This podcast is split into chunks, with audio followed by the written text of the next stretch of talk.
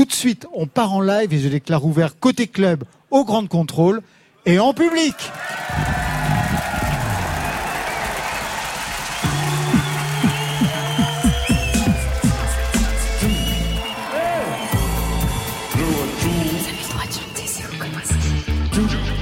Bonsoir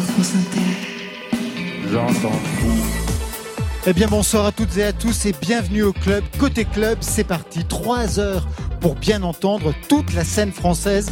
C'est sur France Inter et en public sur la scène du Grand Contrôle Paris 12. Avec nous ce soir, Alex Baupin, le retour. Un nouvel album, pas plus le jour que la nuit. Six titres en live ce soir avec des surprises. En live aussi, Isia, qui sort aujourd'hui même Citadelle au rythme électropop. En live toujours Kerry James qui revient avec une nouvelle casquette. Réalisateur, son film Banlieusard sort demain sur Netflix et le moins qu'on puisse dire, c'est qu'il n'y va pas de main morte. En live toujours Ise qui termine ce soir sa résidence avec deux titres une semaine avant la sortie de son EP noir. En plateau, il y a Rose qui nous rejoindra à table tout à l'heure avec un nouvel album et un livre, Kérosène, qui revient sur son parcours trash et paillettes. Et puis, avec le journaliste Raphaël Melkin, on évoquera une figure du rap et pas que. Raoud Lion, ce sera dans la dernière heure. Il a tourné, on a tourné aussi, bien sûr, dans l'après-midi, quelques séquences que l'on entendra tout à l'heure, les séquences photocall et back à disque avec Marion Guilbault qui nous rejoindra. On s'installe, on prend ses aises, 21h minuit, le marathon de Côté Club, c'est parti. Côté club, Laurent Goumard sur France Inter.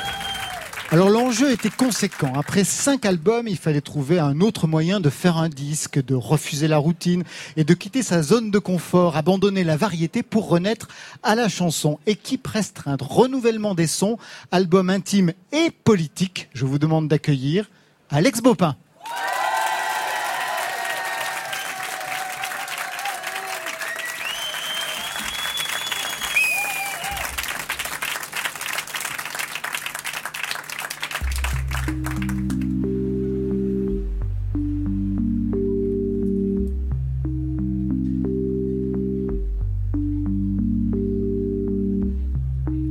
Cheveux trempés de sueur.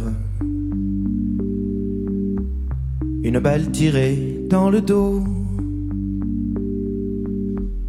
As-tu seulement vu ton tueur? À Orlando Trouver refuge dans les toilettes. Un dernier je t'aime par texto puis le bruit de la mitraillette à Orlando. Les gyrophares en long cortège, les sirènes comme un sanglot, et cet interminable siège à Orlando. C'est juste des gens qui s'embrassent, qui boivent un ou deux verres de trop et vont danser devant des glaces à Orlando. C'est juste des gens qui s'embrassent. Mais pour certains, c'est déjà trop. Et c'est ainsi que l'on trépasse à Orlando. C'est le sale dégoût des autres. C'est Dieu brandi par des idiots. Ne peut-on vivre côte à côte à Orlando.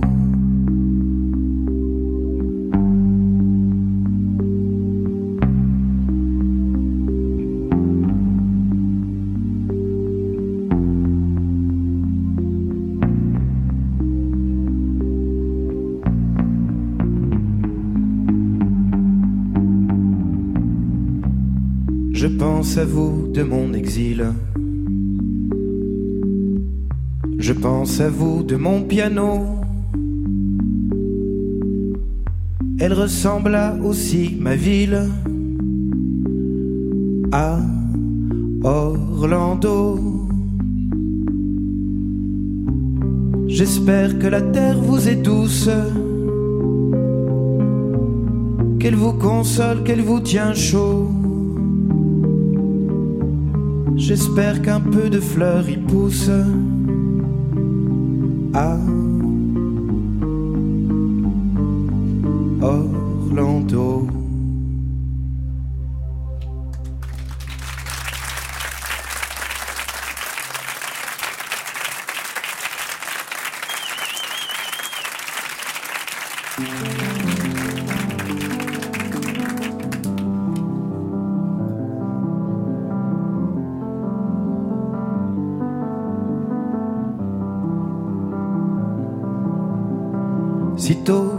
s'embrasse, à peine on se rapproche, c'est mort. Qui s'enlace se lasse dès que c'est dans la poche. Regarde comme tout s'amoche, comme tout se dégueulasse, c'est mort. À peine on se rapproche, sitôt que l'on s'embrasse. Qu'on s'effleure, avide de frôlement. Refaire la même erreur, céder aveuglément. Ah, ce désir supérieur à son accomplissement. Mais sitôt qu'on passe la nuit, à peine on touche la chair, c'est mort. Je ne suis plus qu'aujourd'hui, tu me voudrais hier. C'est l'adieu au mystère, le début des ennuis. C'est mort. À peine on touche la chair, sitôt qu'on passe la nuit. On crève d'impatience, on serre bien les dents. On en danse des danses, on piétine longtemps.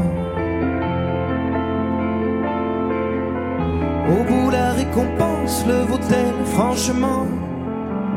Non.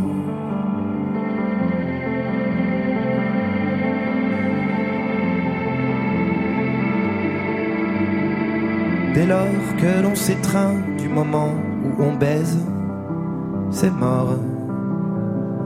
C'en est fini, soudain, du délicieux malaise. Le cul entre deux chaises, c'était bizarre, mais bien, mais c'est mort. Du moment où on baise dès lors que l'on s'étreint. Du moment où on baise dès lors que l'on s'étreint. Du moment où on baise dès lors que l'on s'étreint.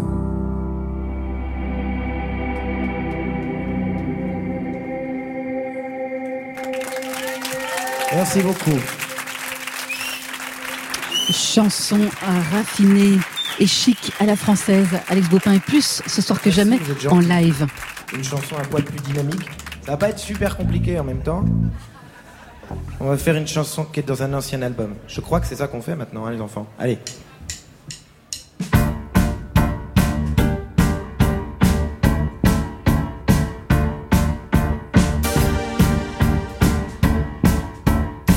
Je t'attends, tu t'étends sur un autre sujet que moi.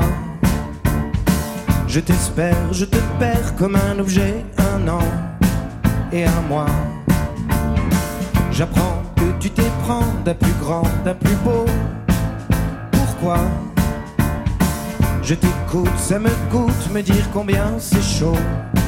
Dans ses bras, je sais, c'est moi qui t'ai quitté, mais toi qui t'es pour penser qu'après moi, l'herbe repoussera. Après moi, je veux qu'on soit malheureux. Je sais, c'est moi qui t'ai quitté, mais toi qui t'es ni Noé, ni refuge. Après moi, le déluge. après moi la pluie, sauf qui peut la vie.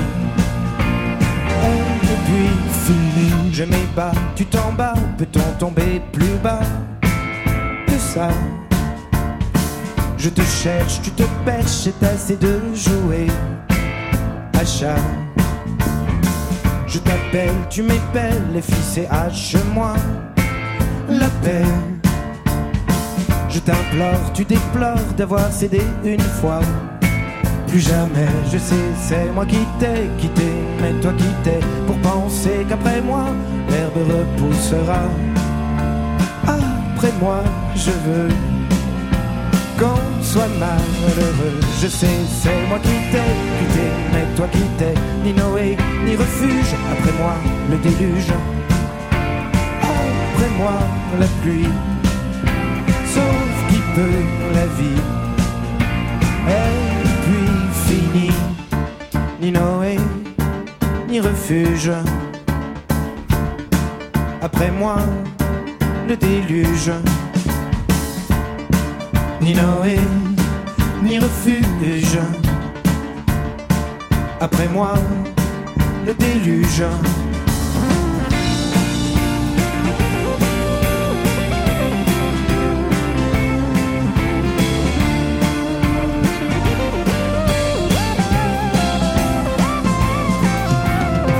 Je sais, c'est moi qui t'ai quitté, mais toi qui t'es pour penser qu'après moi, l'herbe repoussera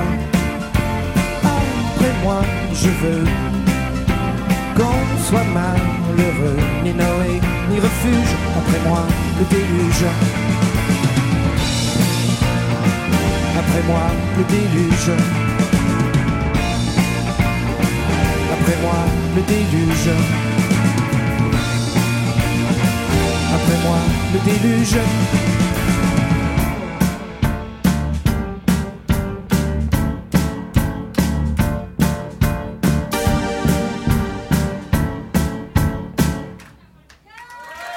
Beaucoup. Alex Bopin dans Côté Club avec son nouvel album Pas plus le jour que la nuit. Alex, vous m'en rejoignez sur les marches. Alors, nouvel album et pourtant vous venez de. Bah, on va s'asseoir là. Je viens vers vous. Ouais, vous venez là. C'est hyper intime. Oui, devant. euh, Vous êtes combien à peu près? Vous allez passer la soirée à vous Ils sont compter. 5000. Oui. Non, Ils sont venus que pour moi, ils sont 5000. pour tout. Juste une chose, vous avez donc euh, bon un nouvel album. Vous Oui. finissez cette session parce qu'on va vous retrouver dans trois autres titres live dans quelques instants. Vous finissez avec Après moi le déluge. C'était Oui. un titre de 2013. Il y a un lien avec ces, ces chansons? Non, non, très simplement, quand on fait comme ça, quand on prépare des sets pour la radio, on se dit, bon, je vais chanter deux chansons sordides ou un peu. euh, Donc on commence par Orlando. voilà, voilà, la première, je me dis, ça va bien leur Ouais, ça casser va les bien pattes. plom- plomber l'ambiance. Voilà. Quoi que je fasse après, tout le monde va dire, oh, mais ça bouge. Euh, voilà. J'en fais une deuxième un peu romantique, comme ça, je me dis que la troisième, il faut quand même que je montre que je suis un peu un rocker. Enfin, C'est un- réussi, un c'est rocker, réussi. euh, voilà. Ouais. Ouais. Dix nouvelles chansons, plutôt inquiètes d'ailleurs, concernées par l'actualité, l'état du monde. Bah, Orlando, vous avez commencé par cette chanson, Mm. qui fait référence bien sûr à la tuerie d'Orlando. hein. Je rappelle la fusillade du 12 juin 2016 à Orlando dans une boîte de nuit LGBT. C'était le Pulse. La chanson est née quand? Oh, quasiment pas très longtemps après, en réalité. C'est une chanson que j'avais écrite pour Julien Clerc. Et parce qu'il il- il cherchait sur, sur son nouvel album à, à parler un peu plus de l'état du monde. Et il m'avait dit, est-ce que vous auriez une idée d'une chanson? Alors je lui ai écrit ça. Et puis il y avait deux problèmes, c'est que j'avais écrit la musique, mais je lui avais donné que le texte, parce que Julien, il aime bien faire les musiques. Et il n'arrivait pas à trouver une musique aussi bonne que la mienne. C'est difficile en même Enfin, temps. moi, je lui disais la chaque- barre très haut. Chaque fois qu'ils m'ont Bopin. donné une, je lui faisais pas écouter la mienne, mais je me disais, c'est moins bien. Franchement, Julien, c'est moins bien. Et, et puis aussi, il, il avait l'idée que quand il chante des chansons engagées, Julien, il fait pas des choses aussi précises. Il aime bien l'idée que ça soit des chansons sur des thèmes un peu globales. Et il trouvait que le thème était un peu trop ciblé. ciblé, voilà exactement. Et, et- et il me disait, ce qui est terrible, c'est que dans deux ans, quand je sortirai mon album, on aura oublié ce truc-là. Donc du coup, il l'a pas prise. Et, et moi, après, je me suis dit, ben non, j'ai envie de chanter cette Ah oui, et chanson-là. trois ans plus tard, personne n'a oublié hein, cette fusillade. ben, en tout- et, si tout le monde a oublié, si une chanson peut rappeler ça, c'est peut-être ça aussi l'utilité des chansons à un moment donné.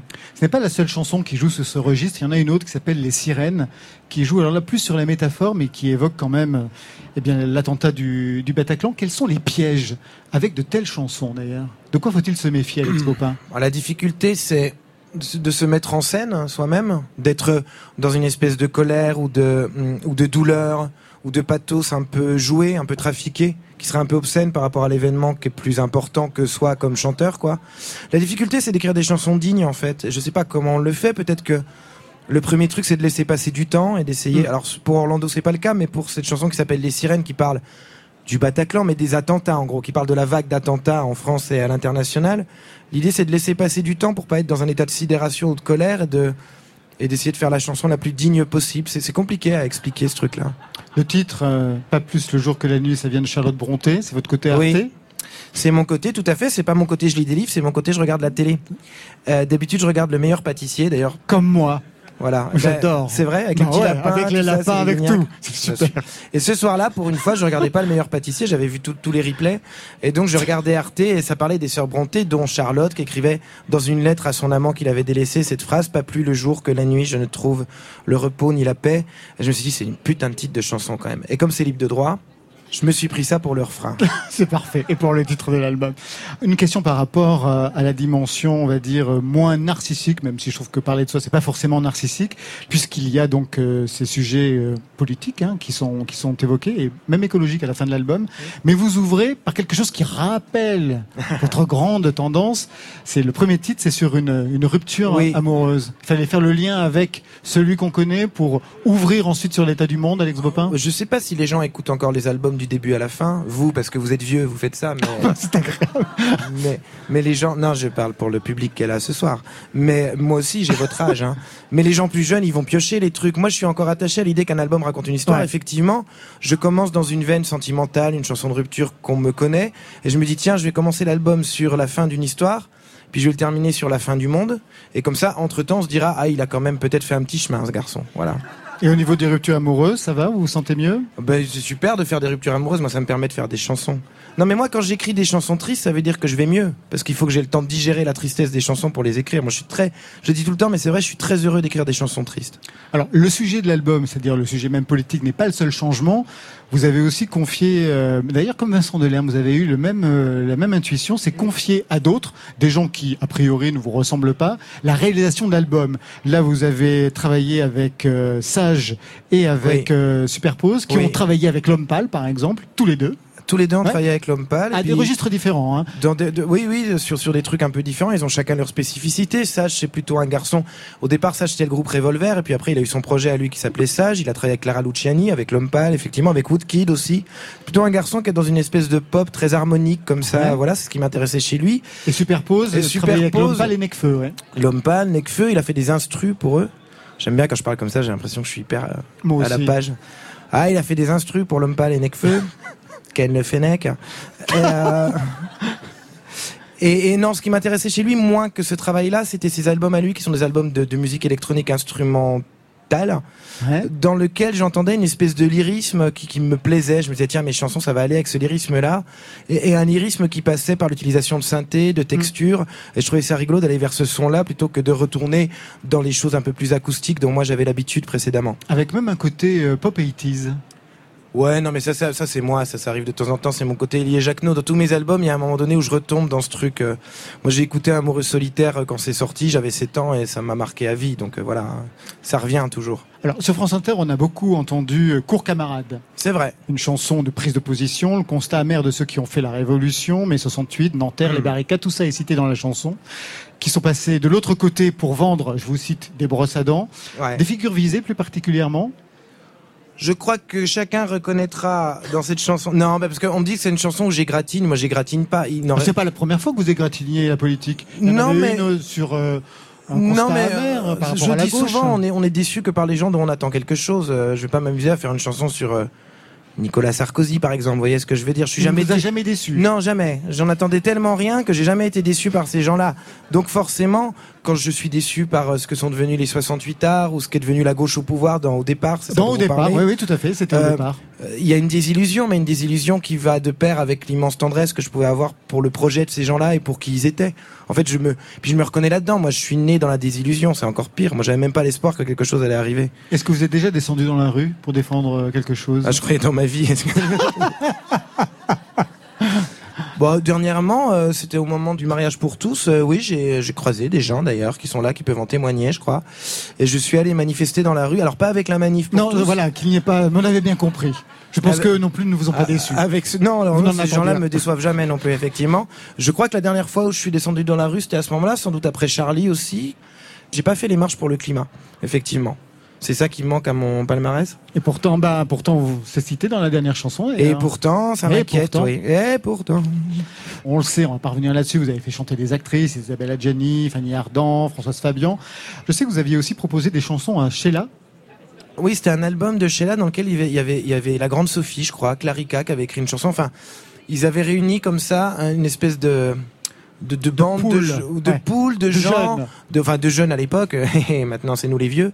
Et je lui avais écrit deux chansons, une qui s'appelait À la mer, que j'aime bien et que du coup je me suis gardé pour moi quand ce- cet album s'est cassé la gueule. Et puis une autre que je voulais qu'elle chante en duo avec Sylvie Vartan qui s'appelait Question de choix, où elle racontait leur petite bagarre dans les années 60 et tout, que moi j'ai pas vécu parce que je suis extrêmement jeune, mais vous ça doit vous dire quelque chose, Laurent, Oui, exactement. J'étais plus du côté de Sylvie Vartan. Vous étiez pas- que vous à l'époque, il fallait choisir. Il y avait ceux qui étaient pour les Beatles et Rolling Mais vous Stones. avez bien la tête d'un, vous avez bien la tête d'un fan de Sylvie. Ça veut dire quoi C'est des gens beaucoup plus bourgeois généralement. Ah, Non, c'est vrai, Sheila était du côté du peuple. Bah, Sheila, elle vendait des bonbons et tout, bien sûr, évidemment. Mais, mais voilà, j'avais écrit ça. Puis comme ni l'une ni l'autre n'ont voulu le chanter, personne d'autre peut chanter ça parce que c'est bourré de références à. Mais je vous l'enverrai, ça vous fera ça. vous Ouais, fera- ça me fera plaisir. En vrai, vous allez voir, elle est pas mal la chanson. Très bien. Alex Bopin, on va vous retrouver sur la scène de Côté Club dans quelques instants. Mais là, vous avez rendez-vous avec Isia, qui sera notre invité de la deuxième heure. Ça se passe chez le disquaire de Grande Contrôle, séquence bac à disque avec Marion Guilbault. Ok. Côté Club. L'important, c'est le goût des gens, pas ce que sont les gens. Côté Côté club, Club. Sur France Inter.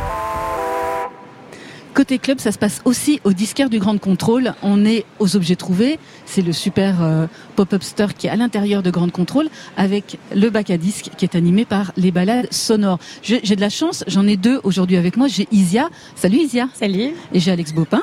Bonjour. Bonjour à tous les deux. Est-ce que vos albums respectifs sont sortis en vinyle au fait? Isia Oui. Oui. Vous avez une platine vinyle chez vous Oui. Ouais, ouais, j'ai une platine vinyle. Donc vous retournez euh, chez les disquaires, c'est un endroit où vous allez souvent Ouais, alors après, moi j'ai un gros problème parce que je sais pas choisir des trucs. Ouais. Donc euh, j'aime pas trop aller chez les disquaires parce que ça m'angoisse. Non, C'est vraiment une source d'angoisse euh, c'est vrai, il très n'y a aucun disquaire qui peut vous conseiller Alors on m'offre des vinyles, Ouais. euh, ça c'est super parce que j'ai pas à prendre de décision, c'est euh, ça s'impose à moi. Mais sinon vraiment les disquaires ça peut vraiment être une source d'angoisse. Alors soit je repars avec rien et euh, je lâche tout et je pars dans un cri, soit je pars avec genre 20 vinyles qui n'ont aucun sens et que j'écouterai pas. Voilà. Et vous Alex Mais moi, j'ai L'album le est même sorti en vinyle aussi Alors, moi, il est sorti en vinyle. C'est mon premier qui sort en vinyle. Ouais. Alors qu'a priori, j'avais l'âge peut-être de faire des 45 tours, moi, par rapport à toi, tu vois.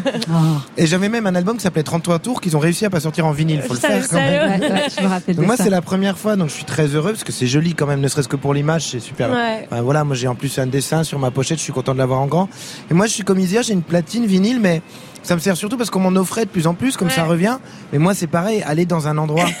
Enfin, moi, là, quand, quand les choses, quand il y a beaucoup, beaucoup de choses, Ah en ouais, fait. c'est comme au restaurant quand il y a trop de trucs sur la carte, j'angoisse. C'est comme pareil. quand on va aujourd'hui sur des Spotify ou des Deezer et tout, On le fait qu'on puisse tout écouter, moi je me retrouve face à un truc où je fais rien ne me vient en fait. Moi, je me suis rendu compte que j'écoutais moins de musique parce que j'étais, je, ouais, je me sens euh, submergée par le flot de musique Ouais, et du coup, j'ai toujours l'impression de rater un truc. Alors, au lieu de rater un truc, je préfère ne rien écouter. Parfois, c'est hyper bizarre comme Ben façon voilà. de Non mais la profusion me, me, me La crée le, le profusion, même, pareil. le même effet moi en fait. Voilà. Bon, là, on est aux objets trouvés, le Ouais. disquaire de grande contrôle, et il va falloir quand même que vous choisissiez quelques disques. Alors vous, Isia, vous êtes, euh, j'ai l'impression, complètement dirigé vers le bac euh, pop rock, euh, 60, 70, 80, Ouais. 90. Bon, il y en a, il y, a- il y a toutes les décennies. Qu'est-ce qui vous plairait? Vers quoi vous auriez Bah, envie de tout, rien que sur les petites pancartes qui annoncent ce qu'il y a, hein, genre Allez. Nirvana, Nick Cave, Radiohead, Sonic Youth, Pixies, The Cure, The Smith. Enfin, je veux dire, c'est absolument tout ce que j'écoute euh, en Ouais. long, en large et en travers. Toujours aujourd'hui? Oui, ouais, Ouais. ouais, ouais. Et C'est euh, c'est rassurant. C'est comme des petites, euh, des petits refuges. En fait, c'est des albums où je me sens bien. Voilà. Et là, si vous deviez choisir un, un album dans, dans, dans toute Euh, cette, euh, y a quoi dans tout ce, ce carton, Euh, Il y a quoi Il y a quoi? Bah, allez, les Cure. Bah, Greatest Hits. Ah, bah oui, par album préféré.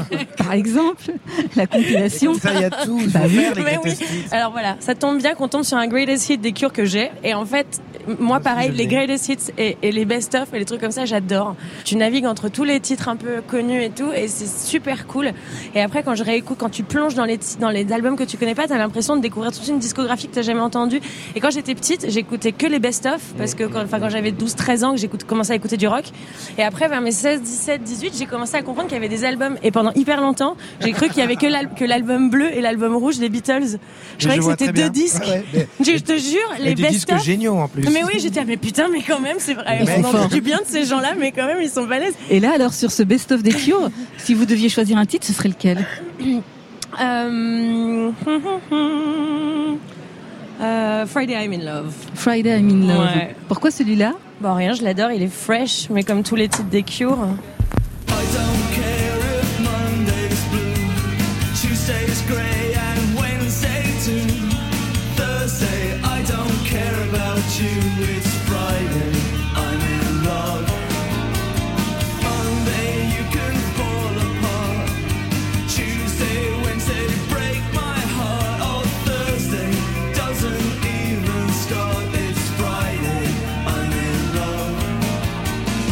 Ça te va, Alex Bah Tu ouais, connaissais. Oui, bien sûr. Non mais en plus moi aussi je suis comme moi je suis comme Isia. Alors nous moi qui suis un peu plus chanson française, peut-être nous on avait un truc qu'on appelait les master séries. Souchon, je me rappelle la première fois que j'ai entendu Souchon, c'était dans un espèce de truc euh, de compile. Et comme toi, j'étais petit, j'avais 10 ans. Je me disais putain le mec quand même, il, il enchaîne, jamais content. Alors au moment bobo, euh, rame, euh, il y a de la rumba dans l'air, 20 chansons dans un album en plus. Je trouvais ça Trop génial. fort. Mais j'aimais bien cette idée d'une compile ou d'un live pour rentrer dans Rentrer un dans un univers, ouais, mais moi j'ai fait endroit. beaucoup ça, c'est marrant. Je trouve pas du tout Non, ça on est un honteux peu en pareil fait. avec Alex, j'ai l'impression. Ouais, on a c'est beaucoup ça de j'aimerais de vous avoir parce qu'on réunis tous les deux. ce qu'elle dit. Et alors, donc, Alex, euh, si tu dois choisir un, un disque, Alors là, moi j'allais euh, vers le même endroit au qu'elle en fait parce Contrôle, qu'il y a rien ouais. et c'est pas grave hein, parce que je mais moi j'ai j'ai écouté beaucoup de gens qui chantent en français et là en l'occurrence ni là ni en face il y a grand chose. Il y a quand même un truc qui s'appelle de Mitterrand à Chirac, j'ai juste vérifié que c'est Ah pas oui, des on va compiles de regarder Ah ça. Mitterrand. non, c'est du ça. français, c'est du français. Ah mais voilà, j'ai des ben, chansons voilà. de, de, de, Regarde, de- là, il y a quand même des trucs formidables. Il y a Bachung. Oh, il y a un disque de Dominique, c'est remué, je l'aime bien. Jacques No. Voilà, là-dedans, là, c'est chez moi, un petit peu. Ouais. Surtout qu'il y a quasiment tous les Bachung et ça. Ah, puis il y a Marquis de Sade, quand même, avec la mort de Philippe Pascal, c'est difficile de passer à côté. Ouais. Si je dois. Si je suis vraiment cohérent et si je prends un truc que j'aime, je vais prendre quand même cet album-là. Je pense que en. En Fantaisie pour des gens qui chantent Alain français, Bachung. Ah, non, et mais, en rock français, c'est le truc. En plus, le mec réussit à faire un tube qui est La Nuit Je mens avec un texte totalement imbitable ou difficilement Mm. compréhensible. Et, et je pense que c'est un des albums les plus ambitieux et les plus populaires qu'on puisse faire. Et moi, je la pochette au milieu des lentilles comme ça. Là, il en voulait pas parce que le verre, euh, Laurent. C'est vrai Ouais, ouais, il en voulait pas de la pochette, puis on l'a Ah. convaincu quand même que c'était Ouais, joli. c'était quand même pas mal. et euh, voilà, ça. Alors voilà, ça, moi, c'est ça, c'est un peu chez moi. Et il y a un titre euh, sur cet album que vous chérissez plus particulièrement? Ah, moi j'aimais beaucoup Sommes-nous, qui est l'avant-dernier, qui est un titre où il dit Sommes-nous la tendresse, Sommes-nous les eaux troubles, Sommes-nous le souvenir. Et le tout dernier qui s'appelle Angora, qui est un titre qu'il devait pas mettre dedans, c'est l'histoire des titres maudits, les mecs ils arrivent. C'est comme Renault avec Mistral Gagnant, le mec il arrive avec son truc, il dit Ouais, j'ai un truc, mais éventuellement. Et puis les réalisateurs les regardent en disant Mais t'es con quoi, parce que les chanteurs ils sont cons en fait. Ils se rendent pas compte des meilleures chansons qu'ils font. Ça vous est arrivé, ça- Alex Oui, bon, album, moi ça je suis vraiment chanteur pour le coup. Hein, ce que je dis. Il n'y a pas plus chanteur que moi pour ça. Excellent. Et ben voilà, on va se quitter avec euh, Eh ben Bachung. Sommes-nous Merci beaucoup, euh, Merci, Alex. Marion. Merci beaucoup, Merci. Isia. À tout à l'heure. Seulement laisser les jouer par millions. Seulement laisser tes avances. Sommes-nous la sécheresse? Sommes-nous la vaillance? Ou le dernier coquelicot? Côté club, Avant de retrouver Laurent Goumard, Rose et Alex Baupin sur le plateau du Grand Contrôle, on quitte le disquaire avec le titre de Rose, Si ce n'était pour toi.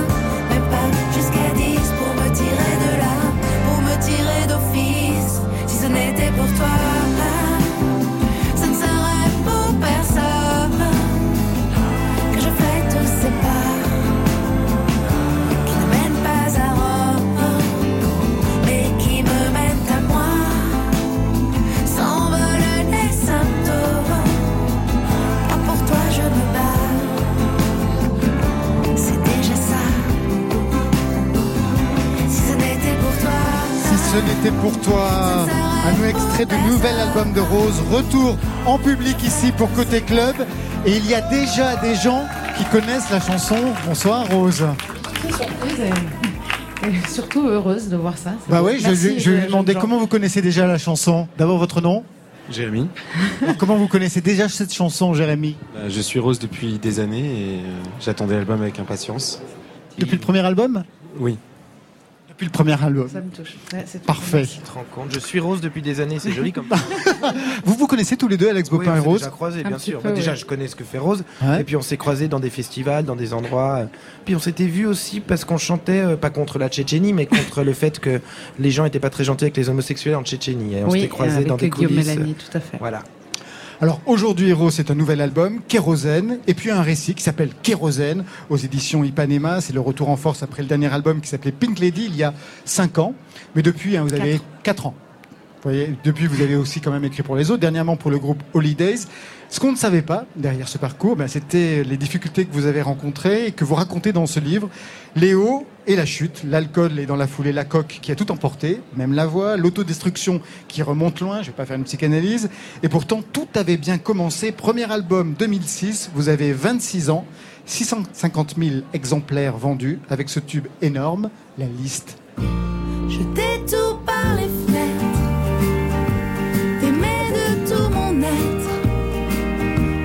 ne suis bonne qu'à ça. Est-ce que ça te déçoit? J'ai rien trouvé de mieux à faire. Et ça peut paraître bien ordinaire, mais c'est la liste des choses que je veux faire avec toi te faire mourir de rire, aspirer tes soupirs, m'en Comment vous l'écoutez aujourd'hui, ce tube? Ah, toujours, Rose. toujours avec euh, grande affection. J'imagine que vous le chanterez aussi en concert Ça va être particulier parce que là, on fait un spectacle qui va vraiment euh, Être centré voilà. à la fois sur le nouvel album Tout et sur le livre. C'est un petit peu le film. Euh, Il y a le livre, le disque, et ça serait la, la mise en scène de tout ça. C'est comme un, un film en fait. Mais la liste, on peut pas passer à côté puisque dans le livre, j'en Ah parle. bah dans le liste, elle est presque centrale. Ouais, Ouais. c'est la pièce, euh, voilà, c'est la pièce maîtresse de tout. Ça a commencé comme ça. C'est un coup de, un coup de chance a Un énorme. coup de bol énorme. Vous connaissez l'histoire? De ce titre Comment il est Bah, je arrivé connais le titre, mais l'histoire, non Alors. Eh ben, c'est une copine, Johanna, qui devient votre manageuse, qui fait entendre vos chansons à une directrice d'édition. Il y en avait trois à l'époque, hein, trois chansons sur le CD. Bingo Vous avez un contrat, du fric, une première partie d'Alain Souchon à l'Olympia, le studio avec Dominique Blanc-Francard, la tournée, la cigale, Drucker. Taratata. Ça veut dire que c'est allé très très vite en fait. Ah, c'est- en fait, ça a été. Honnêtement, j'ai jamais euh, imaginé que ça pouvait aller aussi vite. C'est plus rapide qu'une télé-réalité, euh, honnêtement. Euh, ça a été fulgurant et surtout que quelques mois avant, j'étais vraiment dans l'incapacité de dire ce que je voulais faire de ma vie. Donc euh, j'avais évoqué le fait que écrire était quelque chose qui me plaisait. J'habitais Nice aussi, donc Ouais. je me disais je pourrais pas écrire pour les autres si je reste à Nice. Donc je suis montée à Paris en me disant s'il doit se passer quelque chose de beau, ça sera pas à Nice, ça sera euh, à Paris. Et en effet, euh, il fallait être au bon moment, au bon endroit. Et je pense que j'ai ce don-là, de- des opportunités. C'est ce que je pense que j'ai fait avec euh, ce retour avec ce livre, parce que c'était aussi un moment où il y a deux ans, il n'y avait pas de chansons, il n'y avait plus de roses, il n'y avait plus de contrat de maison de disques, il n'y avait pas d'éditeur, il n'y avait pas de livre. Et je sais qu'à ce moment-là, j'ai décidé d'écrire ce parcours. Et j'ai eu les mêmes étincelles, les mêmes euh, gens qui sont arrivés, plusieurs éditeurs. Et, et mon éditeur euh, Ipanema, Michel Duplessis, m'a proposé immédiatement de faire un livre et un disque. J'avais même pas imaginé ça une seconde. Vous, c'est pas allé aussi vite hein, à vos débuts Ah non, moi, ça a été très très lent, moi. Oh, pas si Mais lent non, que ça En même temps, c'est bien parce que ça permet de. Moi, je, contrairement à, à l'industrie du disque, je vends de plus en plus de disques. Moi, je vois la courbe de l'industrie du disque qui fait ça, puis moi, je monte. Alors, c'est pas des sommes extraordinaires, mais, mais du coup, les gens me gardent en se disant, à un moment donné, il va vendre beaucoup de disques quand il sera très vieux. Alors, ce qui Ah, est et puis c'est plus sain hein, d'aller euh, au, au bon rythme. hein. La preuve. Oui, ça peut rendre fou. Non, la preuve, ouais. C'est ce que tu racontes. Bah oui, dans, dans, dans le livre. Alors, ce qui est intéressant aussi, c'est euh, le fait qu'il, quand on lit le livre, c'est qu'on se rend compte qu'il y avait une fracture entre ce que vous chantiez, ce que vous représentiez pour le public, Ouais. une folkeuse plutôt sympa, et puis ce que vous étiez sympa quand même, mais une fille qui aimait la fête, la nuit, l'alcool, la dope. Pourquoi vous ne- vous ne pouviez pas en parler aussi frontalement dans les chansons Parce que par exemple, l'alcool, vous en avez parlé dans Pink Lady. Beaucoup. Mais dans tous mes, toutes mes chansons, Voilà. je pense que je parle d'alcool, en fait. Tout- de, des antidépresseurs, vous en parliez aussi, mais jamais de façon aussi frontale qu'aujourd'hui, par exemple, avec ce, avec ce récit. Parce que le mot euh, cocaïne, je pense que c'est quelque chose que, qui pourtant est si courant mais qui fait peur et je vois sur le visage des gens et je vois par mes parents quand ils ont appris ça. Si j'avais dit j'étais alcoolique, ça serait peut-être mieux passé. Le mot, euh, il y a pire, hein, il y a héroïne. Je pense que ça, ça doit faire aussi très mal pour des parents quand un enfant dit je suis héroïnomane. Mais c'est des mots qui font très peur et on n'a pas envie nous-mêmes de se les coller et de se dire on est ça. Donc il faut tout ce temps-là pour réaliser qu'on est devenu cocaïnomane et pas fêtarde. Vos parents ont eu le courage de lire ce livre? Je dis ont eu le courage puisque vous en, c'est l'expression que que vous donnez dans le livre en disant euh, est-ce qu'ils auront le courage de, de lire ce livre? Ils l'ont lu? Pour l'instant, euh, ma mère. Réaction? Elle l'a lu euh, il y a un moment et réaction, elle a été extrêmement surprise. de tout ce que vous aviez ouais. Fait? elle n'imaginait pas une seconde. Et surtout euh, une culpabilité énorme. Et c'était le, le but de ce livre aussi, d'expliquer pour. Il savait que j'allais très mal puisque j'étais allée déjà dans, dans des centres me faire hospitaliser pour dépression, on va dire. Mais ils savaient pas pourquoi et je leur avais pas encore dit. Donc là, au moins, finalement, on a mis les mots sur les choses et, et ils ont compris mieux l'histoire. Euh, Il y a quelque chose aussi qui se joue avec vos parents dans le livre. Votre mère rêve que vous restiez institutrice parce qu'à un moment donné, vous avez eu un petit boulot, c'était institutrice alors que vous n'aviez C'est ça, pas mon petit boulot. Ouais, pendant quand même deux ans. Ça voulait dire qu'ils ne croyaient pas en vous pour la chanson. Rose Non, parce qu'ils sont comme ça, mes parents, ils sont simples, ils se satisfont de leur vie et, ça leur va très bien, ils sont heureux de ce qu'ils ont tout le temps. Et quand on m'a proposé d'être institutrice, vu que j'étais dans le néant le plus total, de pas savoir quoi faire de ma vie, j'avais une maîtrise de droit, mais je ne voulais pas être avocate ni juriste. Donc mes parents, je leur ai dit ça, ils m'ont dit, mais c'est fabuleux, c'est le métier rêvé pour une femme, tu vas pouvoir aller à 4h30 chercher tes enfants. En- Je me dis, ils me connaissent pas, en fait. Je veux pas être à 4h30 euh, au parc, en fait, avec mon fils. C'était pas ça que je, dont je rêvais. Je l'ai vu après. Et que j'avais beaucoup de mal à avoir cette vie que ma mère adore. Vos parents rêviez que vous soyez chanteur, Alex Bopin? Non, mais quand je leur ai annoncé que j'allais le faire assez tardivement, c'est-à-dire que j'avais déjà 25-26 ans, ils ont été absolument... euh, c'est- ils, ont, ils ont été des grands supporters, quoi. Mais moi aussi, moi c'est juste que à- au moment de l'institutrice, ils étaient ravis parce qu'il n'y avait pas encore la chanson. Mais, Mais quand j'ai parlé ouais, de chanson, ils étaient ravis Voilà, aussi. il y avait pas, c'était pas un problème. Mais en ils n'y avaient fait. pas pensé une seconde que c'était possible. Ils disent attends, mais il y a des millions de gens qui veulent faire ça. Pourquoi ça serait toi? Moi, c'était pareil. Mes parents, ils imaginent, ils imaginent immédiatement qu'il y a d'autres gens qui vont y arriver, peut-être pas nous. Ce que raconte le livre, c'est aussi quelque chose sur votre métier de chanteuse. Et ça, c'est très intéressant. Par exemple, avant les concerts, aucun trac. J'ai peur de rien en fait. Mais Oui, je- c'est ça, en fait. Mais c'est une insouciance Rose. vraiment qui m'a Ouais. coûté cher. Euh, j'ai plus peur de devoir préparer un repas pour quatre personnes que, que, que sauter dans le vide en parachute. Non, vraiment, il y a les choses de la- du quotidien m'angoissent un peu plus. Mais je suis allée sur scène, première partie d'Alain Souchon, c'était ma première scène. Et c'était au Zénith, c'était pas l'Olympia. Et je suis arrivée sur scène et je, on, me, on me demandait de régler mes retours. Et je disais, qu'est-ce que c'est un retour, s'il vous plaît? D'abord, est-ce qu'on peut m'expliquer qu'est-ce que ça va être? Alors, j'y étais et c'était euh, évident. Donc, quelque part, euh, ça voulait dire aussi ce que ça voulait dire. Et vous, pas de problème avec la scène Ah, au début, c'était horrible. Moi, le truc qu'elle raconte de faire une première partie en étant à la cool et tout, moi, c'était horrible. Je, je... Mais ah, par contre, après, à partir du moment où les gens viennent vous voir, euh, moi, la scène, effectivement, j'ai pas ce truc. Bon, j'ai toujours l'impression que j'ai plus de voix, que voilà, que je suis malade, mais ça, c'est normal. Mais j'ai- plus envie que peur, quoi. Moi, ce qui me fait le plus peur, c'est de faire ce que je fais là ce soir, par exemple, d'être à la radio et de devoir chanter euh, comme ça, de se balancer, de pas faire un, un concert en entier. Ça, c'est beaucoup plus. Alors, alors, chanter en direct à la télé, c'est toujours une catastrophe. Pire. déjà, je chante pas super juste, mais alors à la télé, en Ah, direct, L'image, voilà. l'image me fait plus peur que, en tout cas, de monter sur scène. Ouais, mais la, la scène, moi, à partir du moment où les gens viennent me voir, par contre, les premières parties, moi, je trouvais ça terrorisant. Oui, les gens sont pas là pour vous, donc il va falloir con- vraiment euh, convaincre les gens de vous aimer. Et puis Moi, le- j'étais très mauvais pour ça. C'est Toi, dur. t'étais t'étais bonne pour ça Mais on m'a mis franchement dans des endroits où les gens, c'était un public pour moi quand même. Ouais. Et euh, il y a eu parfois j'ai fait des premières parties par hasard où je voyais bien que Que on avait juste envie que je, que je Que je m'en aille. dégage. Il fallait que je m'en aille, ouais. Et j'ai courté. Alors j'ai pas de souci pour dire bon bah voilà, ça fait trois chansons, c'est Merci, bon, on va y aller. Ben, vous restez avec nous tous les deux tout de suite. C'est la séquence euh, degré de séparation et même de coïncidence avec Marion Guilbault. Six degrees of separation. Est-ce que je connais, je connais Qui le connaîtra?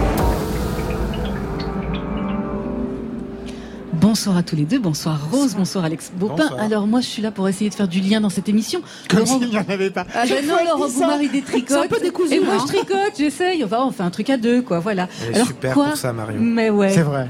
Quoi de commun entre l'ancienne étudiante en droit, la jolie niçoise qui se rêvait en rose entêtante de la pop française, et celui qui fait chanter depuis presque 15 ans le cinéma hexagonal, Clotilde Fanny Ardant, Louis Garrel, Françoise Fabi- Fabian, j'en passe. Alors bon, ok, il y a le fait que vous soyez tous les deux auteurs pour les autres. Rose, vous avez écrit pour Louis Bertignac, Patricia Cass, Tina Arena, Holidays, Jennifer, Alex, vous avez signé pour Françoise Fabian, Diane Dufresne. Mais en fait, j'ai cherché, j'ai creusé, et ce qui vous rapproche vraiment, c'est l'enfance, L'entertainment à l'américaine, à coups de princes et de princesses, de sorcières et de lampes magiques, les après-midi devant la télé, et ce We Love Disney, disque hommage en 2013. Rose, vous vous glissiez dans La Prince et la Grenouille avec cette chanson.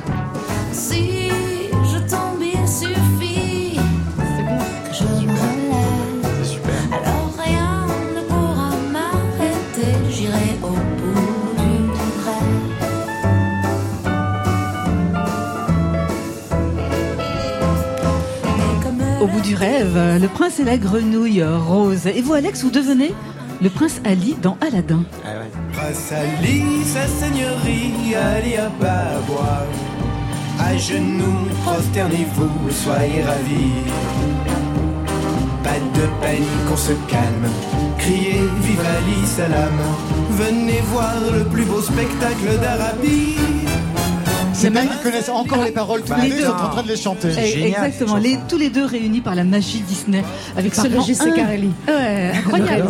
de seulement un degré de séparation entre vous si c'est pas beau. Alors les artistes, ils sont souvent très sollicités hein, pour participer à des albums, à des concerts hommages, mais tous les deux, en fait, vous vous êtes fait plutôt rare sur ce sujet.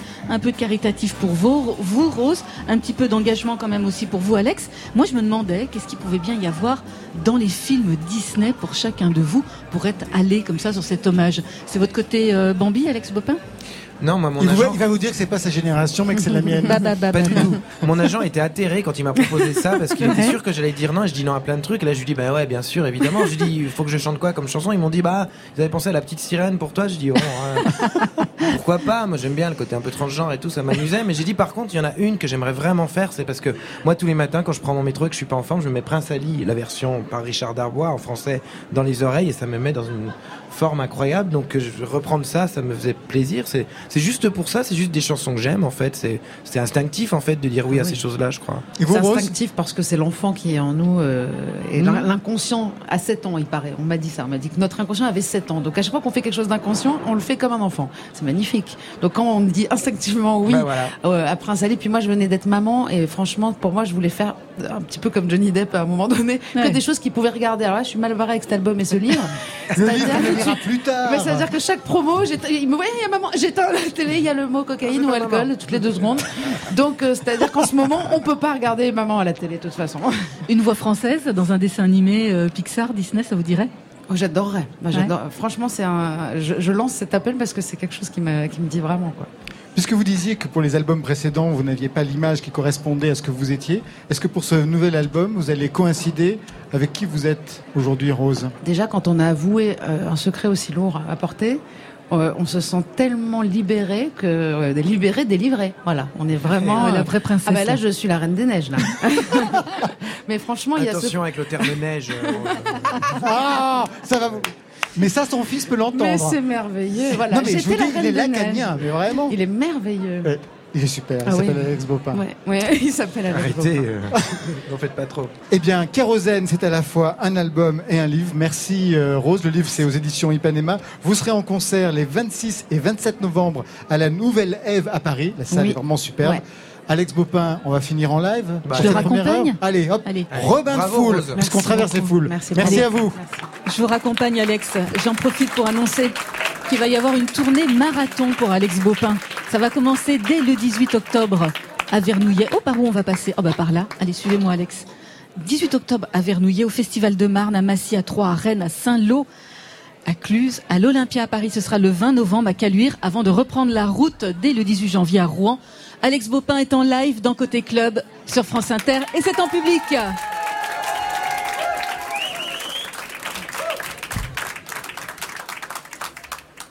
Merci les enfants. Je vous présente Valentine Duteil qui va chanter avec moi cette chanson. Bonsoir.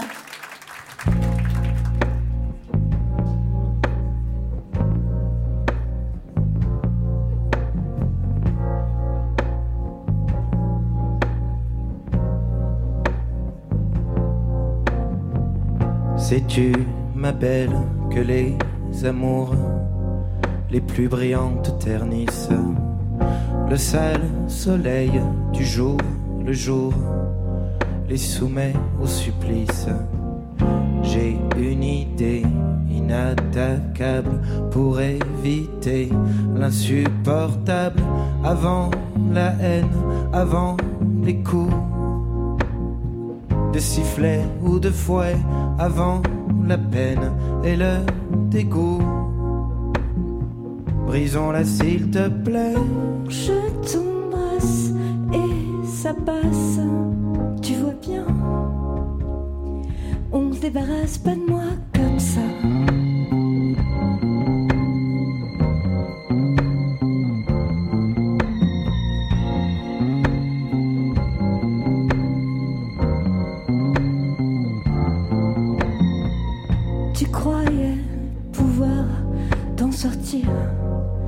Me quittant sur l'air du grand amour qui doit mourir. Mais vois-tu, je préfère les tempêtes de l'inéluctable à ta petite idée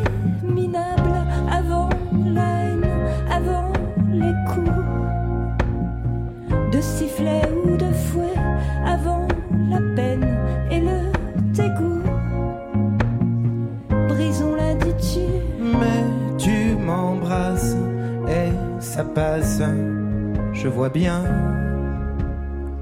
On se débarrasse pas de toi comme ça.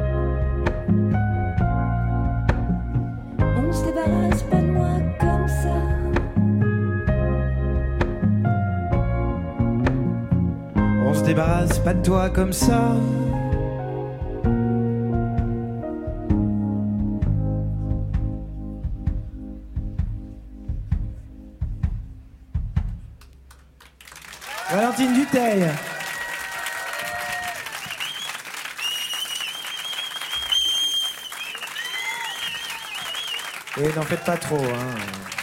C'est que Valentine Duteil. Gardez-en un petit peu pour moi. Et quand même pour Florence Avigny à la batterie. Pour Antoine Tiburce au clavier.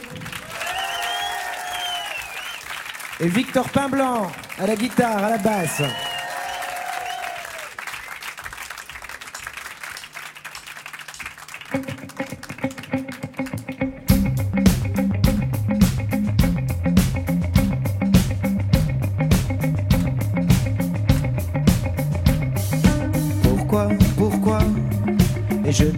Ma langue dans le passage étroit qui conduit à la gangue de ta bouche Pourquoi?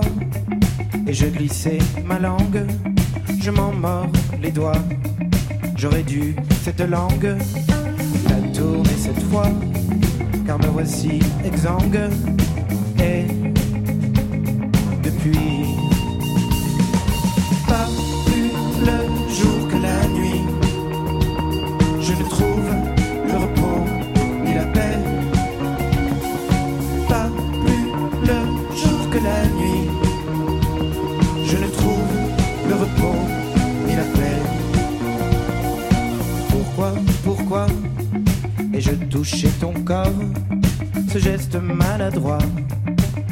regrette encore.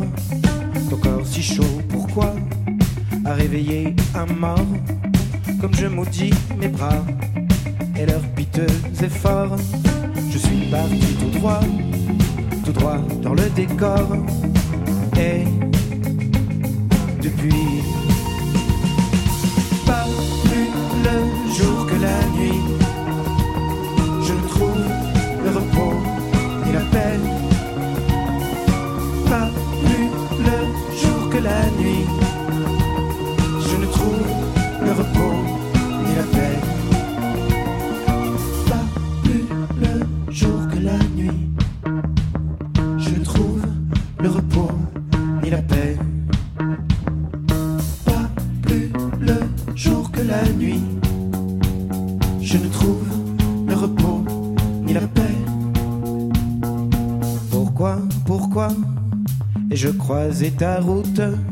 Qui donc a fait de moi ce petit tas de doutes.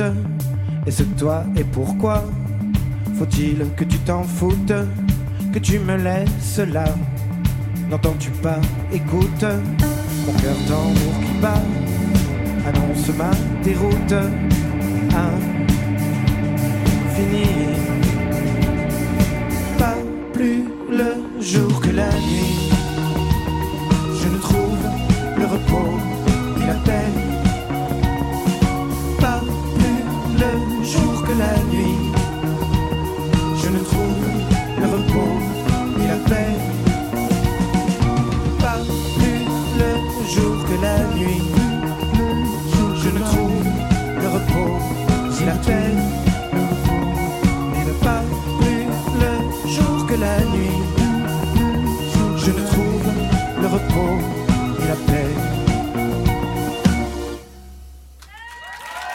Beaucoup. Pas plus le jour que la nuit, c'était la pop avec un clin d'œil aux étises d'Alex Bopin et ses musiciens. Ici, dans Côté Club, en public. La nuit, c'est ce soir sur France Inter. Elle n'en finit pas. On- Vous avez rendez-vous avec nous jusqu'à jusqu'à minuit. Je vous donne rendez-vous dans quelques minutes. Le temps de changer de matériel, de préparer la scène pour Isia. Eh ben on va nettoyer la scène avec Bopin pour Isia, qui va ouvrir la deuxième heure. Isia Hayes, notre résidente avec le public Côté Club. C'est tout de suite après le journal. Tout de suite, retour au Grand Contrôle Paris 12 pour Côté Club. Deuxième partie.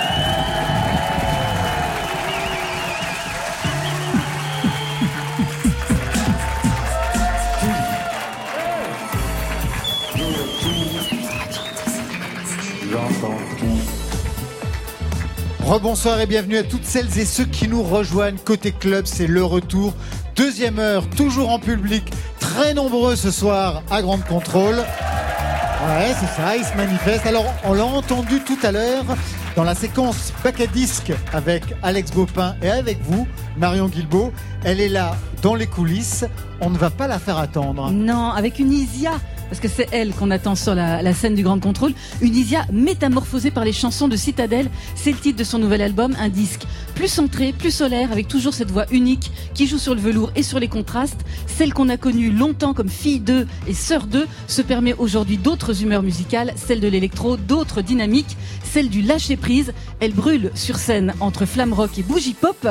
Elle est en live ce soir dans Côté Club sur France Inter. C'est Isia.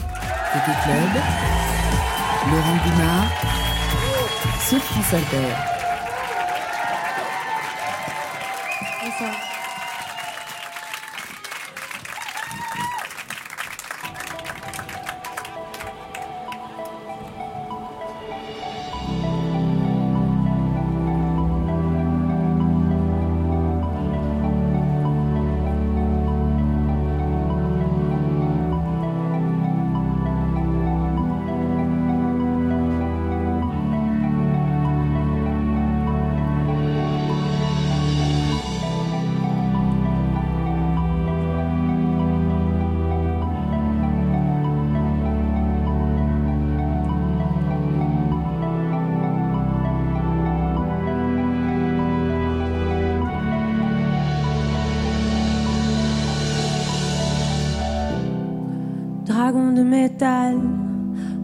Ensemble maître du temps.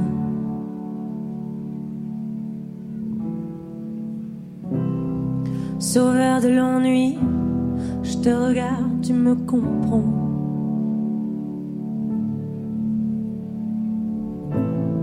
Tes mots, tes rires, tes gestes, plus doux que n'importe quel soir.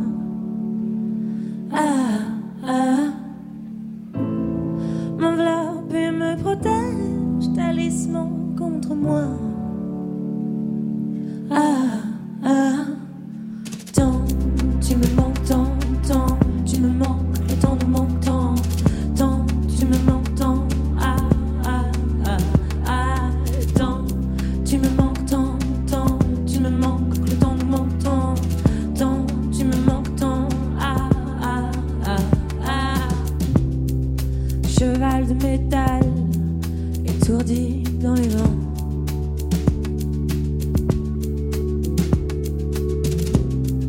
Éternel compagnon, tu me regardes, je te comprends.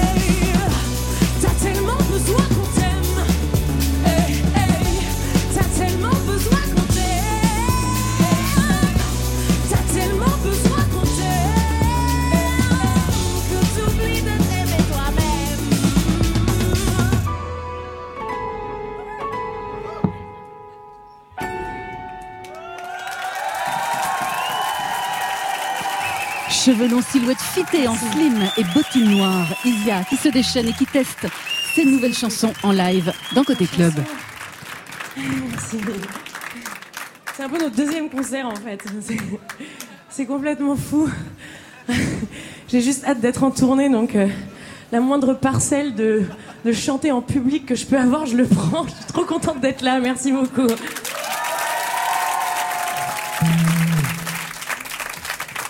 La chanson qui suit s'appelle Calvi. Elle a inspiré le titre de l'album Citadelle. C'est un hommage plus profond de mon être euh, aux gens qui vivent là-bas, aux gens que j'aime là-bas, aux gens qui m'aiment là-bas. Et euh, évidemment, mon père. Merci.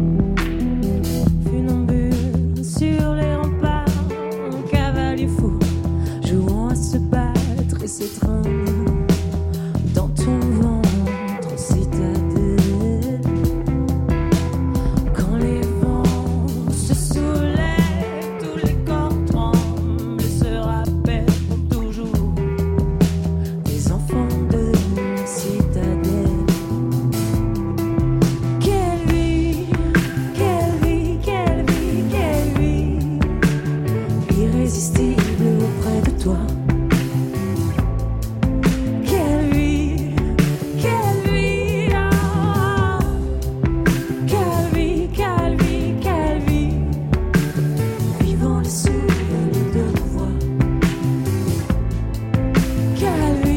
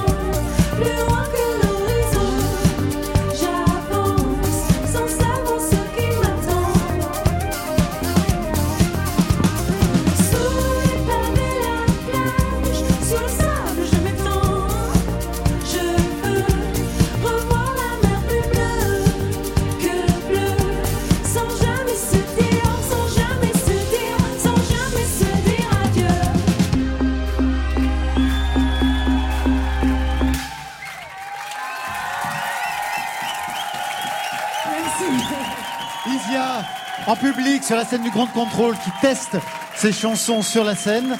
Vous me rejoignez ici, on va s'asseoir. Alors que vous avez tout donné, on va s'asseoir pour quelques minutes, une toute petite pause avant de reprendre le live. Isia, bah, sur scène, ça marche Ouais. C'est la deuxième fois, c'est ça que vous testez sur scène Bah oui, ouais, ouais, c'est la deuxième fois, ouais.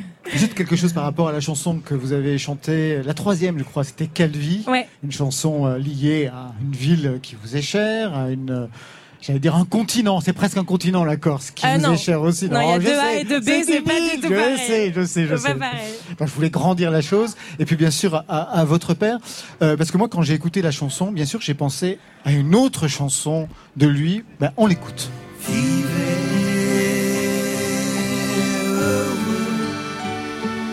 aujourd'hui.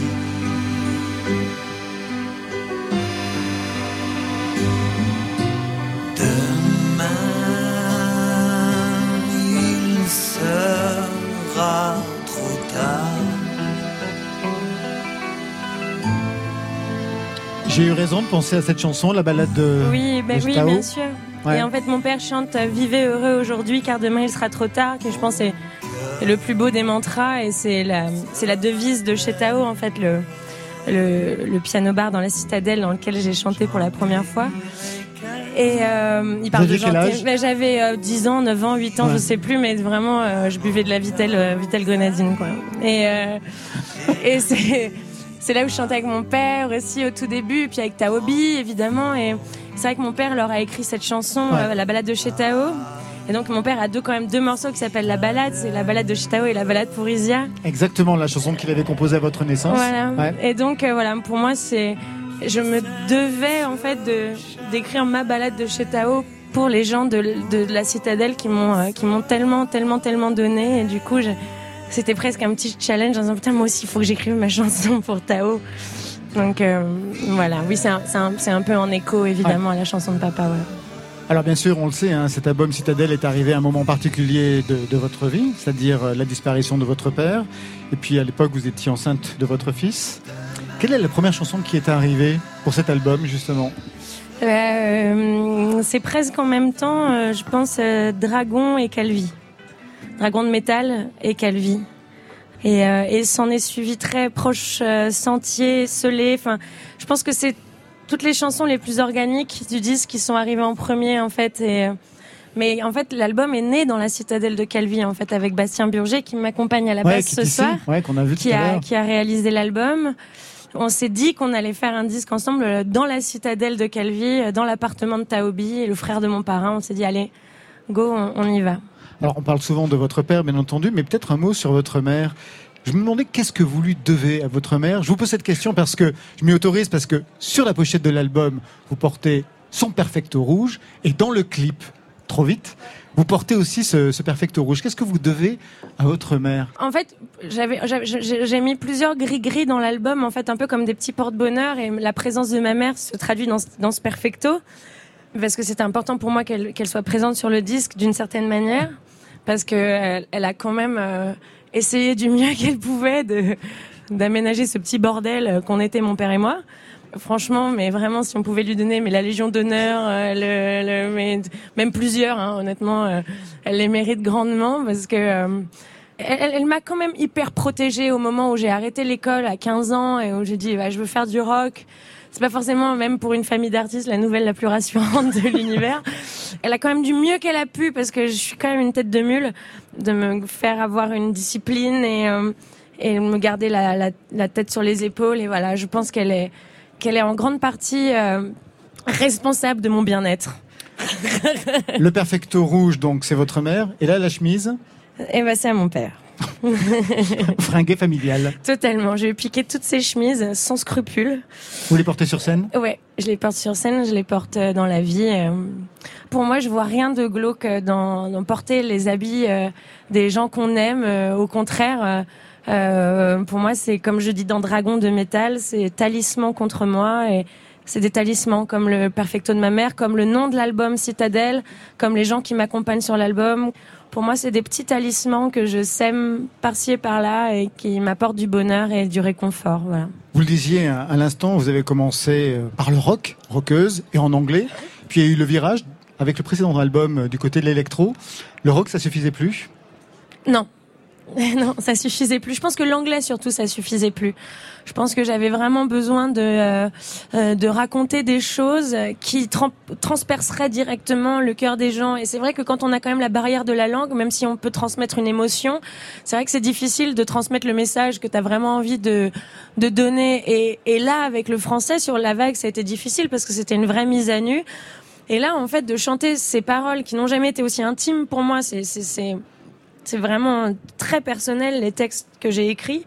Et ben en fait euh, de, de de voir que les gens les reçoivent euh, aussi euh, frontalement en fait c'est c'est c'est génial. Et, et et le français alors après le rock ça coule quand même encore un peu dans mes veines euh, j'essaie de Bah, on vous voit, quand on vous voit sur scène, on mais voit encore la scène, rockeuse voilà, que vous êtes. Moi, ouais. je, je, je- enfin, le rock, c'est vraiment, pff, le rock, ça veut tout dire. hein. Maintenant, le rock, c'est quand même un, un bon sac fourre-tout. euh, le rock, c'est dans la tête, hein, donc, euh, donc le, le, le rock, c'est jamais terminé jusqu'à ce que j'en crève.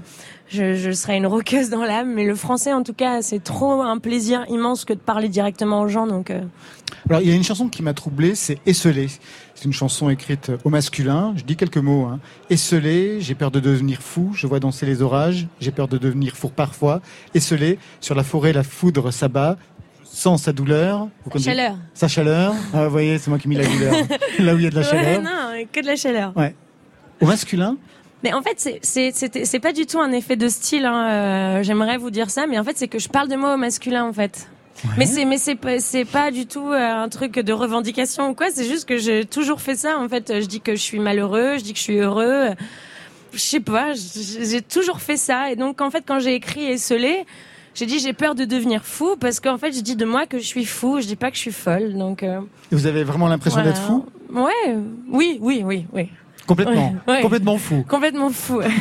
complètement fou, complètement content, complètement heureux. Bon, on va vous retrouver complètement sur la scène tout de suite pour la deuxième Merci. partie de cette session live. Merci Isia. Merci. Je vous laisse retrouver vos musiciens. Une nouvelle session sur la scène de Grande Contrôle, toujours en public.